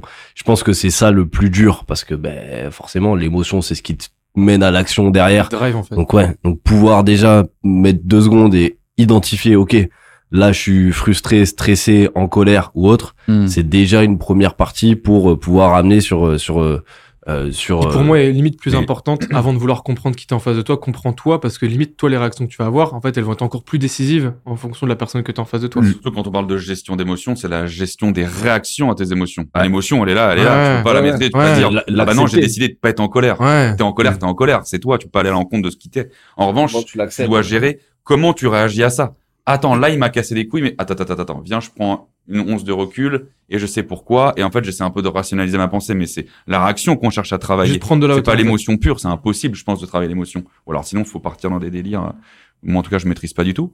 Mais En fait, c'est, il faut passer à un deal. Si tu, si tu cherches vraiment ce qui va déclencher les émotions qui peuvent perturber un call, euh, ça, ça a vachement à voir avec les principes, en fait. C'est-à-dire que si Hmm. tu regardes ce qui te met en porte-à-faux, c'est quand le prospect, il va toucher quelque chose qui est un peu sensible chez toi, en termes de principes, de valeurs et de respect, etc., tu vois. Donc, en fait, il faut passer le deal avec toi, avec toi-même. C'est, moi, je sais que tu me manques de respect dans un call, je te démarre instantanément, je m'en bats les reins de pour Mhm. quelle boîte je travaille, tu vois. Mais littéralement, et le deal, il est OK avec mon manager, OK avec mon boss, tu vois. Si c'est pas OK, je travaille pas pour toi, en fait. Je suis pas une serpillière et j'ai j'ai décidé de jamais l'être, même au début de ma carrière, mais c'est pas, un- c'est pas bien, ça. C'est, c'est très bien aussi d'accepter, entre guillemets, euh, alors, il faut pas que cette phrase-là hors contexte, mais c'est bien aussi de décider que tu acceptes le manque de respect si ça peut te permettre d'aller chercher un CA, mais tu as fait le deal avec toi au départ. Donc au moment où le type il tombe dedans, bah tu sais déjà que ça de toute façon ça doit rien ça doit rien générer chez toi. En fait, c'est pas une Tu notion de bien, pas bien, c'est une notion est-ce que t'es aligné avec toi-même ou pas? Ouais, Puis après, enfin, moi, la meilleure euh, façon de traiter justement ces, ces, ces réactions euh, trop émotives ou autres, pour moi, c'est de te mettre dans un personnage. Tu rentres dans un call, en fait, et tu deviens imperméable déjà au contexte, parce qu'on parle de l'intelligence émotionnelle, les émotions que t'as pendant le call. Mais en fait, euh, c'est pas, euh, tu les laisses pas en rentrant dans le call, tes émotions, t'en as Mhm. déjà avant. Mhm. Peut-être que tu t'es embrouillé avec euh, ton mec, ta meuf, euh, ton, ton pote, ce que tu veux. Donc déjà, t'arrives avec une première charge émotionnelle dans le call, et ce qui va impacter ta réaction, c'est aussi ce qu'il y a à l'extérieur. Donc en fait, c'est comment tu, tu mets ton masque là de commercial qui est imperméable à ce qui se passe à l'extérieur et potentiellement à l'intérieur, un peu comme quelqu'un qui va faire un, un one man show. Mec qui va faire le one man tous les jours pendant un an, c'est la même chose. hein. il va faire la même chose. Il connaît la blague, il connaît la chute et ainsi de suite. Par contre, il y a des gens qui ont peut-être économisé depuis six mois, qui ont pris la place et eux, c'est la sortie de l'année. Et en fait, ils peuvent pas se permettre comme les, comme ceux qui vont, euh, l'inspecteur du guide Michelin, tu sais pas quand tu vas passer. Donc en fait, la personne qui vient te voir, elle doit retrouver exactement la même prestation que ce soit la première ou que ce soit la 300e fois que tu le fais. Et ça, je pense que le seul moyen de pouvoir garder la même intensité, c'est OK, le rideau s'ouvre comme un comme un artiste, le col s'ouvre, ben, la personne elle a décidé, peut-être ça fait deux ans qu'elle suit ta boîte, le marketing de ta boîte, et que aujourd'hui, ben, c'est le moment où elle a décidé de discuter avec toi. Toi, c'est peut-être le 40e call de la semaine et le millième de l'année. Il doit pas le sentir en fait. Ça doit être exactement la même prestation. Mais bien évidemment qu'avec toutes les émotions qui nous traversent euh, en continu en fonction des différentes périodes de l'année, c'est quasiment impossible d'avoir cette stabilité-là. Hormis si tu te mets dans un personnage à un moment donné et que euh, t'as ce masque-là et que euh, voilà, t'es t'es intouchable en fait. Et pareil, après ça revient, on reviendra peut-être sur la, la, notion d'ego, mais c'est mettre les mettre l'ego de côté à un moment donné et te dire que bah quelqu'un qui rentre dans la confrontation, moi je me dis plutôt putain le pauvre. Qu'est-ce qui fait qu'il pense ça? Qu'est-ce qui fait qu'il essaie Qu'est-ce qui l'a amené à penser ça par rapport à son expérience passée, par rapport à ce qu'il a vécu? Moi je m'en fous, c'est pas la vente. euh. En fait, si je te close, qu'est-ce qui se passe pour toi? Qu'est-ce qui se passe pour moi? Moi, oui, je vais avoir une commission, etc. Je prends par exemple ce qu'Elysia sur de la croissance. Ouais, mais toi, si tu me closes, euh, il y en a parfois. Ouais, mais toi, si tu me closes, tu vas prendre ta commission. Ouais, ok, moi, je vais prendre ma commission. Mais toi, si je te close, qu'est-ce qui se passe après? Le plus gros changement, il est pour qui? Il est pour toi ou il est pour moi? Est-ce que là, aujourd'hui, on est en train de se parler pour moi ou est-ce qu'on est en train de se parler pour toi? On est en train de se parler pour toi, concrètement, tu vois. Donc toi, ça peut changer ta boîte sur euh, les 2, 3, 4, 10 prochaines années, voire même ta vie. Moi, ma commission, je vais te dire, euh, je la prends, j'en ai pris euh, avant, j'en prendrai après toi. Donc après, comme tu veux, on peut reprendre l'appel ou pas Ah ouais. Tu vois? C'est vrai que c'est un truc ça, le, le côté euh, ça en fait chier beaucoup que le vendeur il touche. C'est-à-dire ça. Parce que dans Ouais, leur illusion, mentalité. dans leur illusion, il est pas nécessaire le vendeur. Ouais. Genre en fait, s'ils vont acheter, ils achèteraient sans toi. Ils se rendent pas compte. Mais ça, c'est c'est paradoxal parce que ça veut dire que en soi, tu fais un taf quand même qui est très bon parce que si le gars il comprend pas que c'est grâce à lui, enfin, si le gars il comprend pas que c'est grâce à toi qu'en fait il en est venu à acheter, c'est parce que le, tr- le travail que tu lui as fait, il est quand même correct. Mm. vois, Enfin, de mon, à mon sens. Et pourtant, c'est français ça. hein. C'est hyper français, mais c'est genre en mode moi ça m'emmerde que tu touches un billet dessus. Tu vois ce que je veux dire? Alors qu'il y a des pays, mon gars, c'est l'inverse, en mode genre, euh, putain, j'espère que avec le taf que tu m'as fait, j'espère que tu prends une Ouais. belle commission sur l'histoire, tu vois. Mhm. Mais ouais, ouais c'est quand t'as dit ça, ça m'a fait, euh, ça m'a fait tiquer. Moi, j'ai eu cette réflexion-là de ouais. euh, et alors toi, et alors combien tu vas toucher sur le Parce que déjà le devis, il est sucré, mais alors euh, ouais, ouais, frérot, on tape. ouais, On n'est pas là pour moi, de toute façon. non, ouais, ouais. Mais c'est incroyable que ça, que ça te gêne en fait, Ouais, ouais. que ça te gêne que moi je, je gagne ma vie en fait. Mhm. Tu Ouais. vois pas là que je viens de passer une heure avec toi à t'expliquer des choses. tu vois. Ouais, mais surtout qu'en en plus, c'est du coaching décisionnel, c'est-à-dire qu'ils se rendent pas compte que derrière, tu le fais aussi, si t'es bien intentionné, dans leur, dans leur intérêt. leur intérêt perso, donc en fait, sûr. potentiellement, derrière, moi, je m'en fous.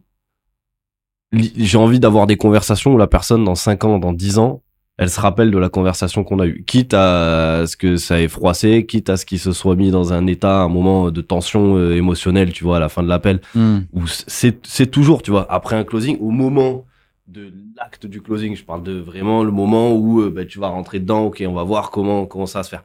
Il y a une tension qui se crée parce que toi, bah, t'es commercial, la personne, elle est en train de prendre aussi une décision potentiellement importante. Et on parle d'oseille. Ouais, on parle d'oseille pour elle et pour sa boîte. Moi, j'aime bien juste après, tu vois, que, ok, on a signé, on a fait le truc. Comment tu te sens là? Ouais, j'ai peur. Ok, mais est-ce que la peur, tu vois, il y a peut-être autre chose, l'excitation, le fait de démarrer, tu vois. On fait redescendre un peu la température et euh, derrière, voilà. Maintenant, bravo, félicitations pour ton choix, tu vois. C'est bien Mm. aussi de féliciter la personne pour euh, pour ce qu'elle vient de faire. Et maintenant, voilà, le meilleur reste à venir. Euh, on se repose là-dessus et c'est cool, tranquille. Complètement. Mais c'est pour ça. Le, le closing, oui, c'est une résultante, mais ah, pour moi, ça reste quand même une, une, euh, une discipline. Tu as des très bons commerciaux sur tout le cycle de vente.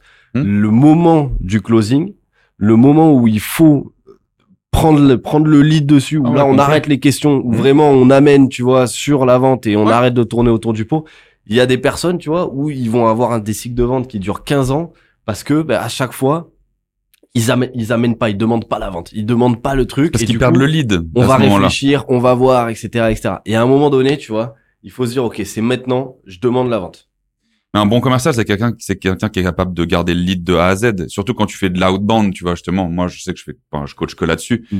Euh, l'outbound, c'est, moi, je chasse, je vais déclencher, du coup, en tout cas, un, un rendez-vous. Et après, je vais un peu ramener, du coup, cette personne dans le cycle de vente.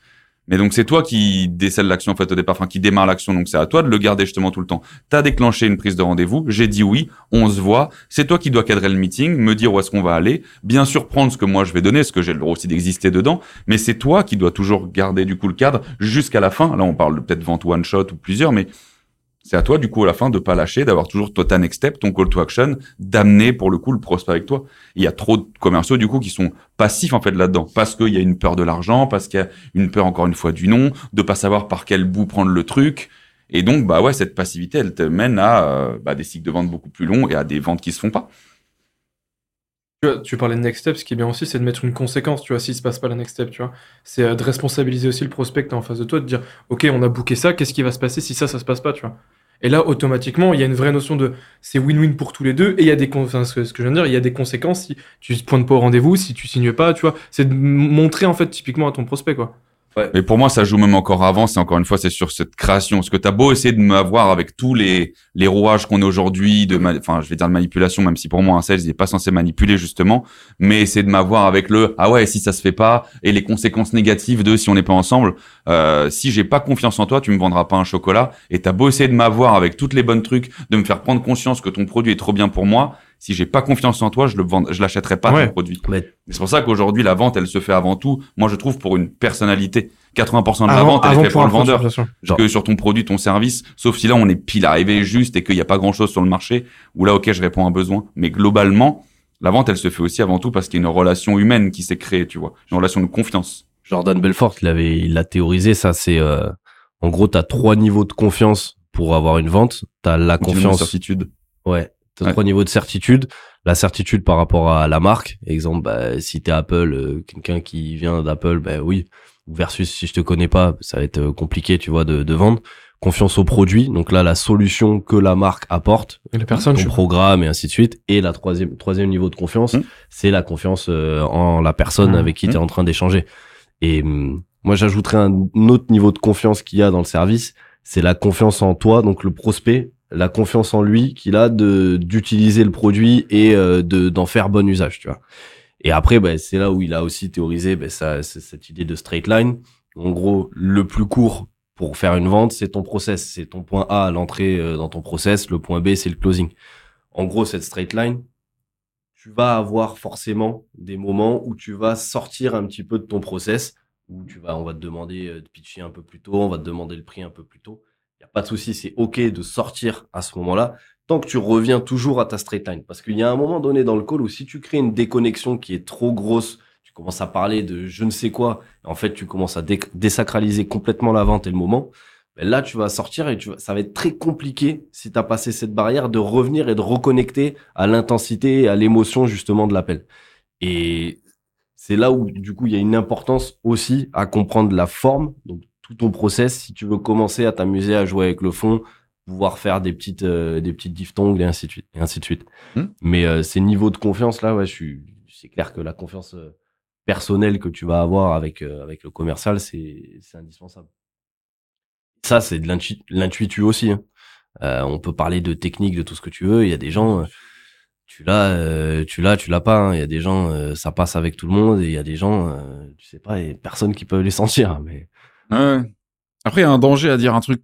Genre, il y a un danger à dire que c'est le, vendeur qui fait la vente.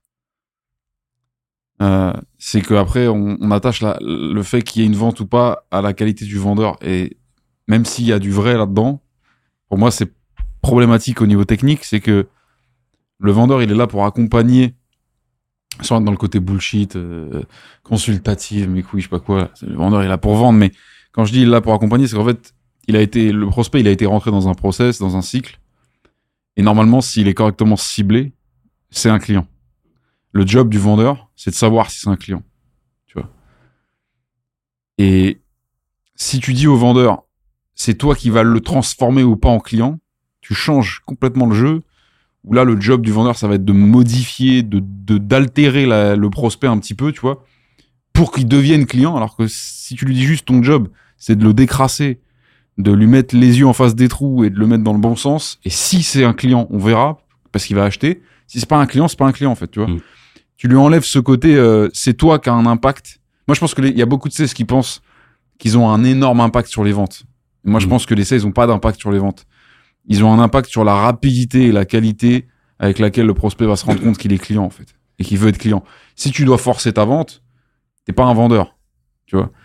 Par contre, si ton prospect, tu lui, tu l'aides pas à comprendre que c'est un client, c'est plus un prospect, c'est un client, maintenant il veut acheter, bah là, tu, tu fais mal ton job. Mais ton job, c'est, comme tu parlais du, du, process, ton job, c'est d'appliquer un process magnifique à chaque fois, adapté avec une, parce que tu vas détecter des signaux que tu vas pas détecter chez tous les prospects.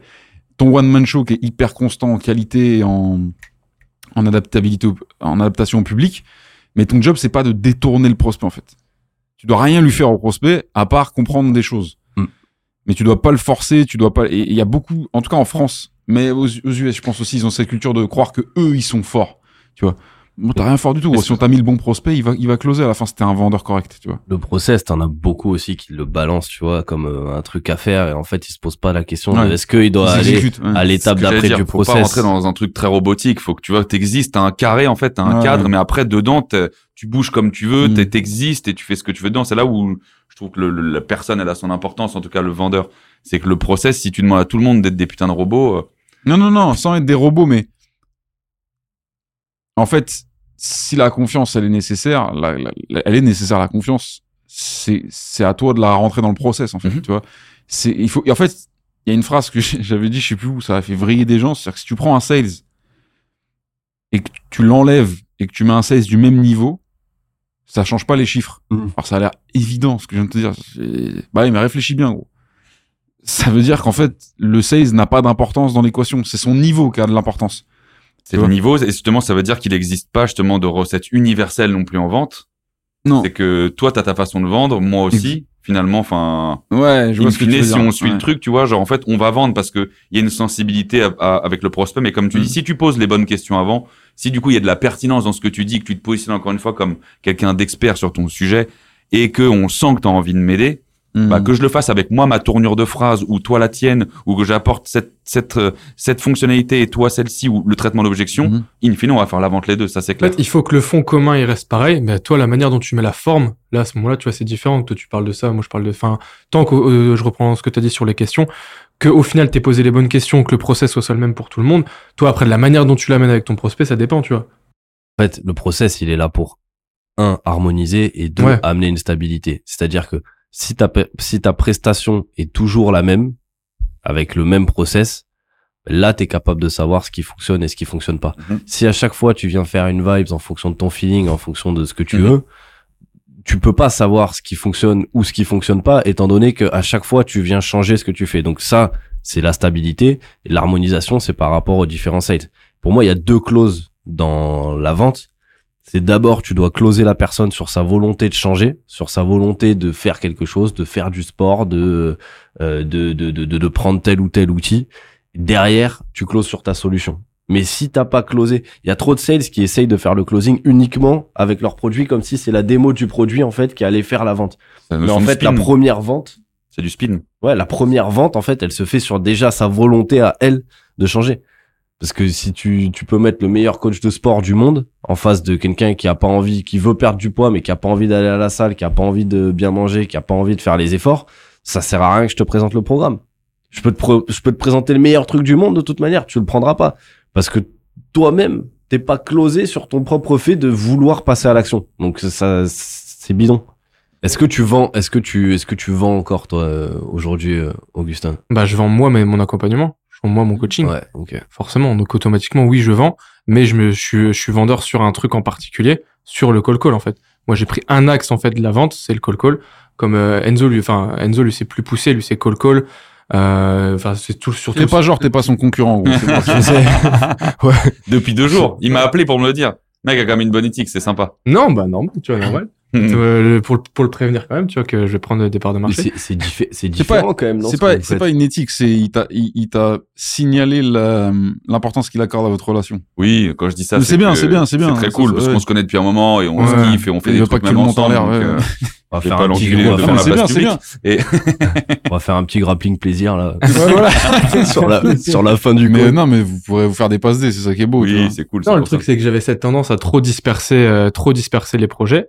Et en fait, au final, euh, moi, ce que le, le, le facteur commun que j'avais sur toutes les années, c'est que je me butais au call-call. Et du coup, je, et que je, je faisais aussi du call-call sur du coaching. Donc, j'ai recentré sur ça. Tu as parlé de focus la dernière fois. Bah, c'est genre juste mettre le giron sur le truc commun que j'ai sur les différentes années, enfin, sur les, sur les dernières années. Et ce qui me fait le kiffer, ce qui fait kiffer le plus. Je crois que c'est Enzo que tu avais parlé de notion de, de euh, why ou d'ikigai, je crois. J'ai, Mhm. euh, c'est ça? C'est d'ailleurs, je vois un petit livre depuis tout à l'heure dessus, tu vois. L'ikigai, ouais. Ah bah tu Ouais. vois, il y a cette notion de faire ce pourquoi t'es bon, faire ce ce qui te plaît. Bah moi j'ai remis le giron sur ça. Euh, je dis pas que je suis autant, j'ai j'ai le même niveau d'expertise sur vous sur la partie commerciale, mais la partie call call c'est le truc qui m'a fait kiffer, sur lequel je me suis le plus placé sur les dernières années. C'est pour ça que j'ai mis le focus sur ça tout simplement. Nice. Toi du coup c'est quoi la la diff ou ce que tu fais euh, Moi, ce que je fais, pareil, c'est du coaching B2B, euh, peu importe le secteur d'activité, parce que justement, moi, j'ai- j'aime bien les challenges et je m'emmerde assez vite, donc euh, je me cantonne pas forcément qu'à la tech dans ce dans quoi j'ai baigné dans les cinq dernières années. C'est euh, tout type de secteur m'intéresse. Euh, dès que tu fais de l'outbound, dès que tu as un produit B2B, euh, le call call, c'est aussi euh, le truc moi qui me fait le plus euh, marrer. Et là où j'ai le plus coaché, là où j'ai continué à avoir le plus de demandes parce qu'il y a une vraie lacune sur cette cette compétence-là et que tout le monde y revient depuis un an et demi, surtout dans la tech où euh, les valos tout ça tout a pété là Q2 2022 et où tout le monde revient ou en tout cas va sur l'outbound. Donc il y a beaucoup de demandes, mais je coach sur tout le cycle de vente, justement tout ce qu'on cite depuis tout à l'heure, objection, découverte, argumentaire, négociation. Euh, L'ensemble du cycle de vente, je le fais. Euh, sur des profils qui vont donc ouais du SDR, BDR, de l'AE, euh, de l'AM aussi on me demande, tu vois. Donc euh, c'est pas que du SDR, BDR pour du call call, c'est vraiment tout type de, de, de profil sales, des gars qui ont euh, et des nanas qui ont une petite vingtaine d'années qui sortent d'école, jusqu'à euh, 30 ans de boîte, euh, 48, 50 piges pour les plus vieux que j'ai dû faire, je pense, cinquantaine d'années. Donc euh, donc voilà, coaching euh, B2B. Full pratique, tu vois, sans bullshit. De toute façon, je pense que les gens ils sentent. Et puis moi, j'ai- j'aime pas ça non plus. Et l'idée, c'est un peu de, moi, ma mission, c'est justement, et, et j'aime bien du coup cette notion de table ronde, c'est de redorer justement, tu vois, l'image du commercial, des commerciaux, et euh, et de lui, re- lui redonner ses lettres de noblesse, tu vois. Pour Mm. tout ce qu'on a dit depuis tout à l'heure, pour le fait que ce soit un taf qui soit indispensable à la bonne santé euh, d'une boîte, et parce que c'est un taf beaucoup plus complexe et beaucoup plus noble que ce qu'on nous a dit depuis les années, comme tu l'as bien dit tout à l'heure, 80-90. Et, et moi, ça me fait kiffer. Ça me fait kiffer et de pas juste centrer sur du hard skills, mais aussi beaucoup sur sur le soft justement, sur qui a un mot un peu euh, Mm. un peu bas de gamme ou un peu à la con qu'on balance partout soft skills. Mais c'est vrai, c'est juste revenir même un peu plus loin. Et je l'ai beaucoup sorti tout à l'heure le terme l'intention. Moi, j'aime bien un peu éveiller les consciences, tu vois, quand je vais dans des boîtes, pas juste dire, tiens, applique ma méthode AIDA, ma méthode de traitement d'objection, et sois un sales. J'aime bien piquer les gens un peu au vif, tu vois, genre en mode, qu'est-ce que tu viens branler ici? Pourquoi t'es là Et c'est là où c'est la que sûr, tu vois C'est là où c'est la différence entre une formation et un coaching. Parce que le coach, tu vois, il va pousser euh, la même manière d'un coach de sport, hein, tu vois. Bah, de toute façon, tu, à chaque fois, tu Moi, je fais du suivi avec les boîtes aussi. Je reste pendant au moins un trimestre ou un Tu vois, semestre, il y a- y ou a parfois ça- sur l'année. tu Il y a ça aussi, c'est que tu vas challenger la personne sur qui elle est aussi, tu vois. Tu vas lui apporter des techniques, mais c'est comment elle, elle va s'approprier les techniques, elle va justement les utiliser aussi. Et c'est là la différence entre un coaching et une formation, en fait. Je pense que c'est en, en, en filigrane quand même, c'est notre euh, notre mission un peu à tous. On prend tous la parole, on a tous développé une marque personnelle sur LinkedIn, sur YouTube et ainsi de suite. Euh, c'est de remettre un peu aussi l'église au centre du village par rapport à ce qu'est le métier de, de, de commercial, plus plus vulgairement de, de vendeur. Et, euh, et apporter bah, les bonnes pratiques, les bonnes techniques, les bonnes façons de faire, la bonne, euh, le bon état d'esprit aussi à adopter. Et, euh, et ça, c'est une particularité qu'on a nous quatre d'ailleurs. On n'en a Mhm. pas, on en a pas du tout parlé, mais euh, on est des sales entrepreneurs qui avons décidé de se créer aussi une marque personnelle, qui est quelque chose qui est clairement sous côté pour euh, les commerciaux, étant donné que c'est le meilleur moyen de créer. On parlait de confiance, aura pas de pas de vente sans confiance. C'est le meilleur moyen de créer de la confiance avant même d'av- d'avoir discuté avec quelqu'un. Donc ça, est-ce que pour vous, est-ce que vous avez été des créateurs de contenu qui ont euh, du coup bah, créé du contenu sur la partie sales ou est-ce que vous avez été des sales qui ont documenté leur parcours et qui du coup par défaut sont devenus des créateurs de contenu mais parce que euh, bah, au début c'était un peu le pense-bête ou c'était un peu le truc où vous allez noter des idées qui vous a amené du coup vers ce vers ce rôle euh, ce rôle un petit peu différent? Moi, je l'ai plus vu comme un partage d'ex- c'est pas- C'était un mélange entre d'expérience et de conseils Hmm. pour dans une notion de, de, de donner de la valeur. Et après, advienne que pour, au moment où je l'ai lancé, j'avais pas euh, cette notion de coaching en fait. Ouais. C'était juste donner pour donner et euh, vraiment advienne que Enrico pour. Macias. De quoi Mhm. Enrico Macias. C'est l'école Macias. Ah ouais. Du coup, ouais, c'était vraiment dans cette, euh, c'était vraiment dans cette optique. Et c'est après, une fois qu'il y a eu ça, je dis bon bah on va voir comment justement on le, on le transforme, on le concrétise. Mais euh, c'était, moi c'était, enfin pour ma part, c'était pour ça quoi. Basile. Ouais. Moi, je suis pas, je suis pas à l'aise avec le terme euh, créateur de contenu. Mm. Ça m'insupporte. Ouais. Genre, euh, Mm. Non. En fait, Influenceur, tu préfères ouais, je préfère être influencé. moi, j'ai bougé à Dubaï, frère. Maintenant, moi, c'est. Toi, ça y est, ça, Non, c'est en la fait, pour moi, les gens qui ont une place à prendre et une valeur à dégager, c'est ceux qui ont les couilles de montrer euh, ce par quoi ils sont en train de passer quand la taille du courage, pour pas utiliser deux fois le même mot, euh, euh, diminue. Ça va être ce qu'ils ont traversé à l'instant. Les vrais braves, ils montrent ce qu'ils sont en train de traverser. Mm. Et forcément, quand t'es sales euh, et que t'es honnête, tu vas dire des choses que les gens savent pas encore parce que on va vouloir vendre des formations, on va vouloir vendre des... Les boîtes elles-mêmes se vendent pour être des bons environnements pour les futurs sales et les futurs business, donc elles sont là pour te faire croire que le métier il est cool, il est facile, il, te va, il va te rendre riche, etc. Puis quand tu y vas en vrai, euh, c'est ce qu'on se disait tout à l'heure en off, mais moi voilà, je le dis sans aucun souci, sur LinkedIn, 90% des sales avec qui je parle, quand je les vois parler de montant closé, Hmm. je sais qu'ils racontent de la merde, tu vois. Parce que, comme je dis, on connaît leur manager, on connaît leur CEO, on connaît leur boîte, on connaît leur bilan. Euh, c'est pas grave, c'est comme ça. C'est pareil avec les solopreneurs qui te racontent qu'ils prennent euh, 10K par seconde parce qu'ils clignent des yeux ou je sais pas quoi. Masturbez-vous si ça vous fait plaisir là-dessus. Mais le, le vrai truc, c'est qu'il y a des gens qui montrent vraiment ce qu'ils font.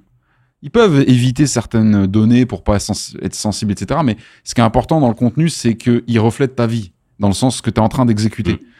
Euh, pour moi, un bon créateur de contenu, et c'est ce à quoi j'invite euh, les gens à s'adonner, euh, notamment sur les trucs comme LinkedIn, c'est il faut que tu vives 80% du temps. Vivre, ça veut dire être en train de bosser, être en train de faire tes trucs, être en train de monter ta boîte, être en train de crever euh, parce que ta boîte elle s'écroule ou quoi au caisse. Et si tu as vraiment le luxe de, 20% du temps restant, tu le montres et tu documentes. Et tu vas voir, le contenu va se faire très facilement quand t'as que 20% pour le faire.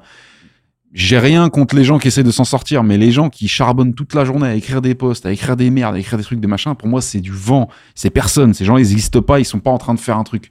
Et il y a un mot qui est puissant, c'est vraiment le mot entrepreneur, tu vois. Entreprendre. Pour moi, c'est vraiment être en train de faire quelque chose. Donc, nous montre.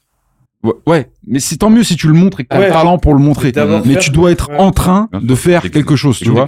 Et pour moi, le sales, il y a un truc dont on n'a pas parlé, c'est le meilleur antichambre.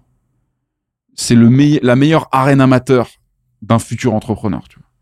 T'as beaucoup, peut- beaucoup d'ailleurs de, Ouais. de, de- après- de gros, de grosses réussites Ouais, bien sûr. Ça veut entrepreneuriales. pas dire que tous les sales peuvent être entrepreneurs, non, attention. non, bien sûr. Mais Les baby sales qui performent très tôt, Parce que tu as cette faculté de ce que tu as dit tout à l'heure, c'est que déjà d'entrée, si tu as cette compétence de vente et que tu as ton produit, eh ben en fait, c'est la compétence clé, c'est ce que recherche tout le monde au début. Hein. Tu Ouais, bien des sûr. bêtes de créateurs et des bêtes d'entrepreneurs. euh, je veux dire, demain, le mec qui manque une, à qui manque une compétence, c'est le sales souvent. ouais, T'as des bons techs dedans, t'as des bons gestionnaires, des bons mecs qui vont gérer ou des nanas qui vont gérer les opérations. Mais un pur bon vendeur, Mm. si t'as ça dans les fondateurs, euh, tu gagnes du temps de ouf au départ. hein. ouais, c'est clair. Mais ouais, voilà, donc moi, j'ai jamais eu l'intention de créer du contenu, gros. Mm. Vraiment. J'en crée pas. De toute façon, je suis le pire élève de LinkedIn, gros. Je viens, je disparais, je reviens, je fais un salto arrière, je repasse, je fais des commentaires, j'arrête les posts. J'ai aucun respect pour euh, cette ambiance euh, factice Ça, je l'ai de moins en moins aussi. d'écosystème euh, organisé qui a jamais existé, gros. LinkedIn, c'est un, LinkedIn, c'est un mirage, frère. LinkedIn, c'est un truc où si tu sais appuyer, il y a du business pour les gens qui savent appuyer dessus. C'est tout. Je, je- moi, mais je consomme 99%, très peu. voilà. Je tri- Mais, personne consomme sur je LinkedIn. ne gros. consomme pas. C'est-à-dire que je, je sais que je Tu viens, mets, tu viens, tu viens mettre. Aucun créateur je- LinkedIn ne consomme sur LinkedIn. parfois, je- la plupart des posts que je like, je les like pour la vignette de la personne qui a publié, Ouais. sans même lire, Pareil. prendre le temps. Moi, je donne de la force aux copains. bien c'est sûr. tout. C'est très irrespectueux. Non, forcément. non, Non, c'est- mais il y a quand c'est même honnête, un travail frère, qui a c'est été fait. honnête, Voilà. Mais voilà, par souci aussi de réciprocité par moment, tu vois, forcément, t'as Hmm, des Parce gens que tu aussi taffes, tu l'as dit, t'entreprends, mec. Tu vois, tu vas, tu vas liker. Pareil, moi, ça a été un truc. euh, S'il y a du charbon euh, et que j'ai pas le temps de publier, ben, je publie pas. Voilà. Bah, par contre, je documente ce que je fais, mais je suis conscient qu'il y a aussi un impact business derrière. C'est-à-dire, je suis pas là à documenter. J'ai jamais Pour mis le une plaisir. photo de mon Ouais. chat ou euh, j'ai jamais annoncé euh, que j'avais trois cancers de la couille. Tu vois, c'est jamais, c'est jamais arrivé sur sur. Est-ce que t'as fait un burn-out? Non, ouais, voilà, tu vois. T'as pas fait un burn-out? Jamais parlé de ces C'est pas un vrai gars de LinkedIn, en fait. Oui, voilà. C'est un fake. Moi, je suis un fake de Out avec euh, trois cancers de la burn, burn Burn out. out. Ouais, Non, c'était vraiment involontaire, mais j'ai un, des fois, je fais des trucs sans le vouloir. Il est Mais- bon, hein, il est bon le Basile. Non, mais du coup, enfin, c'est après, il faut, se dire que tu peux être en train de faire quand t'es en train de publier sur LinkedIn. Si tant est que t'es pas en train de faire ça pour ton ego trip et pour euh, de la vanity metrics, de te dire euh, j'ai eu des likes et que ça te rapporte concrètement du business, parce que ça reste aussi un canal qui est intéressant, qui plus est en B2B et que C'est monstrueux. tu, tu peux faire euh, des Ah trucs non, énormes. mais Toi, tu c'est vois, c'est une vidéos, anomalie. je trouve que c'est très fort, tu vois, d'avoir documenté ce que tu faisais. En fait, tu documentes ton produit et ta formation pendant que tu es en train de le faire. Donc derrière, c'est un canal de Je gagne du temps de ouf. pour toi. Mhm. Tu gagnes du temps et en fait, les gens viennent te voir. Toi, tu l'as, Mhm. tu l'as travaillé comme un canal de, de, de Mhm. communication et d'acquisition. Totalement. Pareil, ce qu'Elysia aujourd'hui, euh, je vais pas vous dire que euh, LinkedIn, euh, je tire un trait complètement dessus, Impossible. etc. Au vu de ce que Non, ça non, nous non, a sûr. apporté, parce Ouais. que c'est aussi ce qui a fait la réussite euh, de Skelésia, ça a été aussi un effet de levier énorme, Ouais. mais euh, l'important c'est aussi de pouvoir se diversifier, euh, pouvoir se diversifier derrière. Basile, on n'a pas parlé de dire vous deux, ouais. Ouais, exactement. Moi, je, Te cache moi, pas, je, toi. vous, je vous quitte. Moi, je vous quitte. Ouais. Les sales. Euh, c'est, c'est une exclue. Mais, non, c'est vrai. Je viens de m'associer avec un ami euh, qui s'appelle Arthur Katz, qu'on embrasse, et on fonde, on a fondé, mais on, on va lever, euh, on fonde un fonds d'investissement, euh, SEED, pour ceux à qui ça parle, qui Mhm. est une étape euh, d'investissement dans la vie des startups, qui va permettre au commun des mortels de pouvoir euh, investir à des petits tickets dans la, le plus haut niveau de la tech mondiale, à savoir dans les boîtes incubées chez YC, Y Combinator pour ceux qui connaissent. Voilà. Donc c'est tout un truc que je documenterai, Bon ça. mais ouais, ça s'appelle Fragment Capital et euh, j'espère que ça créera euh, beaucoup de fortune et beaucoup de beaucoup d'intérêt pour la tech et pour l'investissement en tech qui est un, un asset très sous-coté Mm. euh, et qui pourtant est plus accessible qu'on croit, notamment parce que des, des connards comme Arthur et moi vont faire le charbon pour que ce soit accessible. Il n'y a pas besoin de poser 10 millions Mm. pour poser ton ticket sur le prochain Stripe en, en seed. Et l'effet vertueux que j'y vois également, c'est que ça permet déjà de ramener un peu d'argent dans les poches des gens qui font la tech, c'est-à-dire des gens qui travaillent tout bêtement, peut-être pas, enfin, indirectement, mais t'as peut-être bossé pour la tech à un moment donné. Les salariés de la tech, ils, ils récupèrent rien de la tech, euh, à part les quelques chanceux qui ont de la BSPCE, mais tu vois, investir leur, leur, leur variable, par exemple, comme pour des commerciaux, plutôt que de le foutre dans, dans une bouteille de dompé ou dans une assurance vie à 2% qui va se faire fumer par l'inflation. On peut investir dans la tech. La France, c'est pas un paysage extrêmement sexy Mm. sur l'investissement, mais euh, il y a des choses qui se font. Et donc le truc vertueux à ça, c'est que je pense que c'est un moyen d'augmenter le nombre de futurs investisseurs dans la tech. On sait pas toi demain si tu pèses euh, 200 millions, euh, je te vois bien, euh, je te vois bien mettre des billes, tu vois ce que je veux dire. Mais sauf que si jamais dans ta vie t'as T'as un été, boulevard, toi. Je commence, Toi, t'as un vrai boulevard. comme- je, commence, je commence à mettre des si jamais t'as été exposé à l'investissement sur ce genre d'atout, sur ce genre de, de, ouais, de classe d'assets, bah tu te rendras jamais compte que c'est un des meilleurs en termes de rentabilité. À partir de combien c'est les tickets du coup que vous allez proposer? À partir, on est en train de, de, de verrouiller le schéma, mais à partir de 5000. Ok. Donc à partir de 5000 euros, tu vas, en plus de ça, on a une stratégie qui est un peu unique en son genre, qu'on appelle une stratégie de dispersion intelligente. C'est-à-dire qu'en fait, le ticket que tu vas mettre, il va être éclaté Avec en les 40 startups. Ouais, les startups beaucoup, qui hein. vont répondre à notre donc mal, notre ouais. façon de les sélectionner. Et euh, faut pas oublier que Y Combinator, euh, c'est un peu les gens qui ont inventé euh, ce que on consomme nous de, de la tech et des startups. C'est euh, des Stripe, des Airbnb, des Mm. machins, etc. Donc tous les ans, il y a des centaines de boîtes qui sont accélérées par Y Combinator, enfin incubées par Y Combinator. Et donc nous, notre but, c'est de permettre à des gens euh, du monde normal d'avoir une allocation dans ces entreprises-là. Même modèle que The Quest.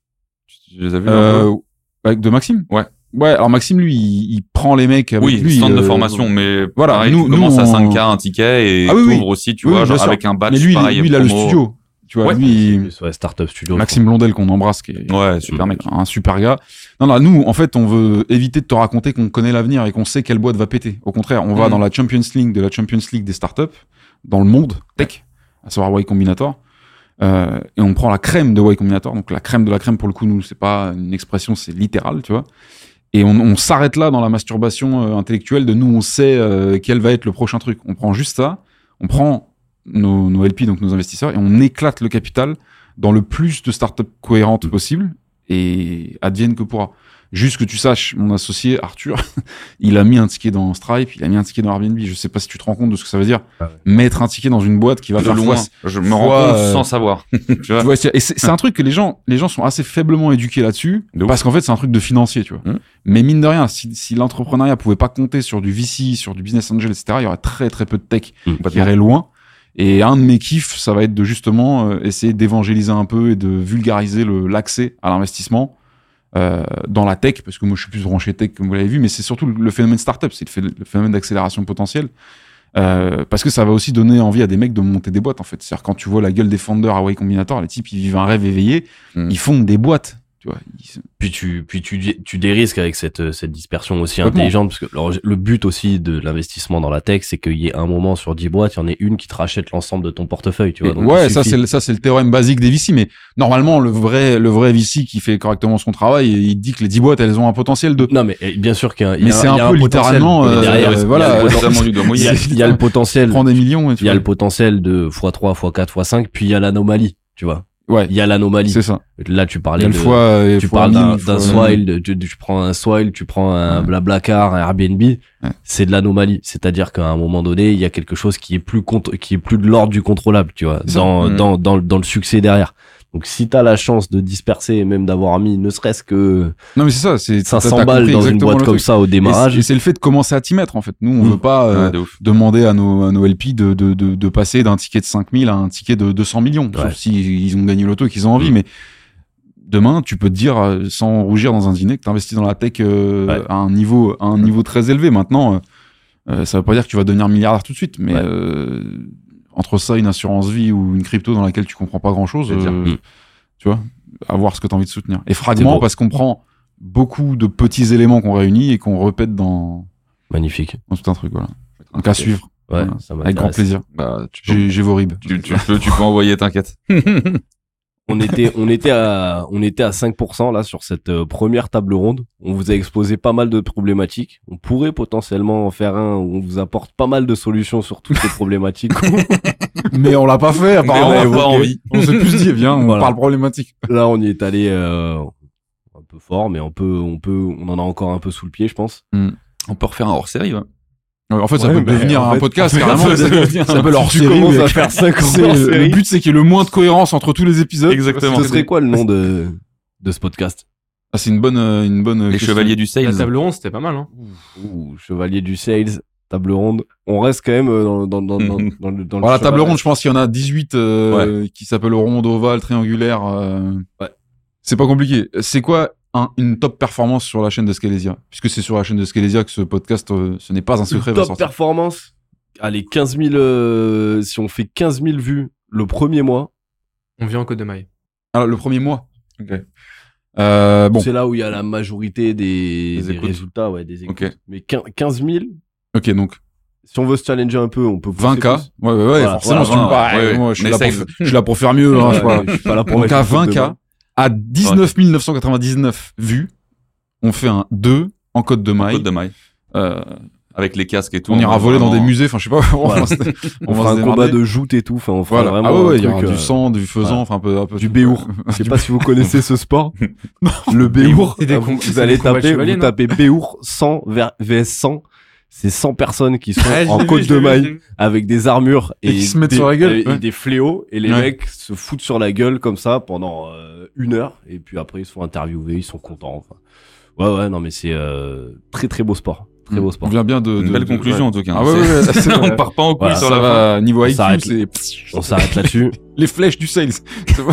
20 000, 20 000, on vient en Côte de 20K, Maille, et on on vient en fait une Côte de deuxième Maille. table ronde. Et évidemment, je serai malade ce jour-là. Voilà. Ciao tout le monde. Salut tout le monde, merci.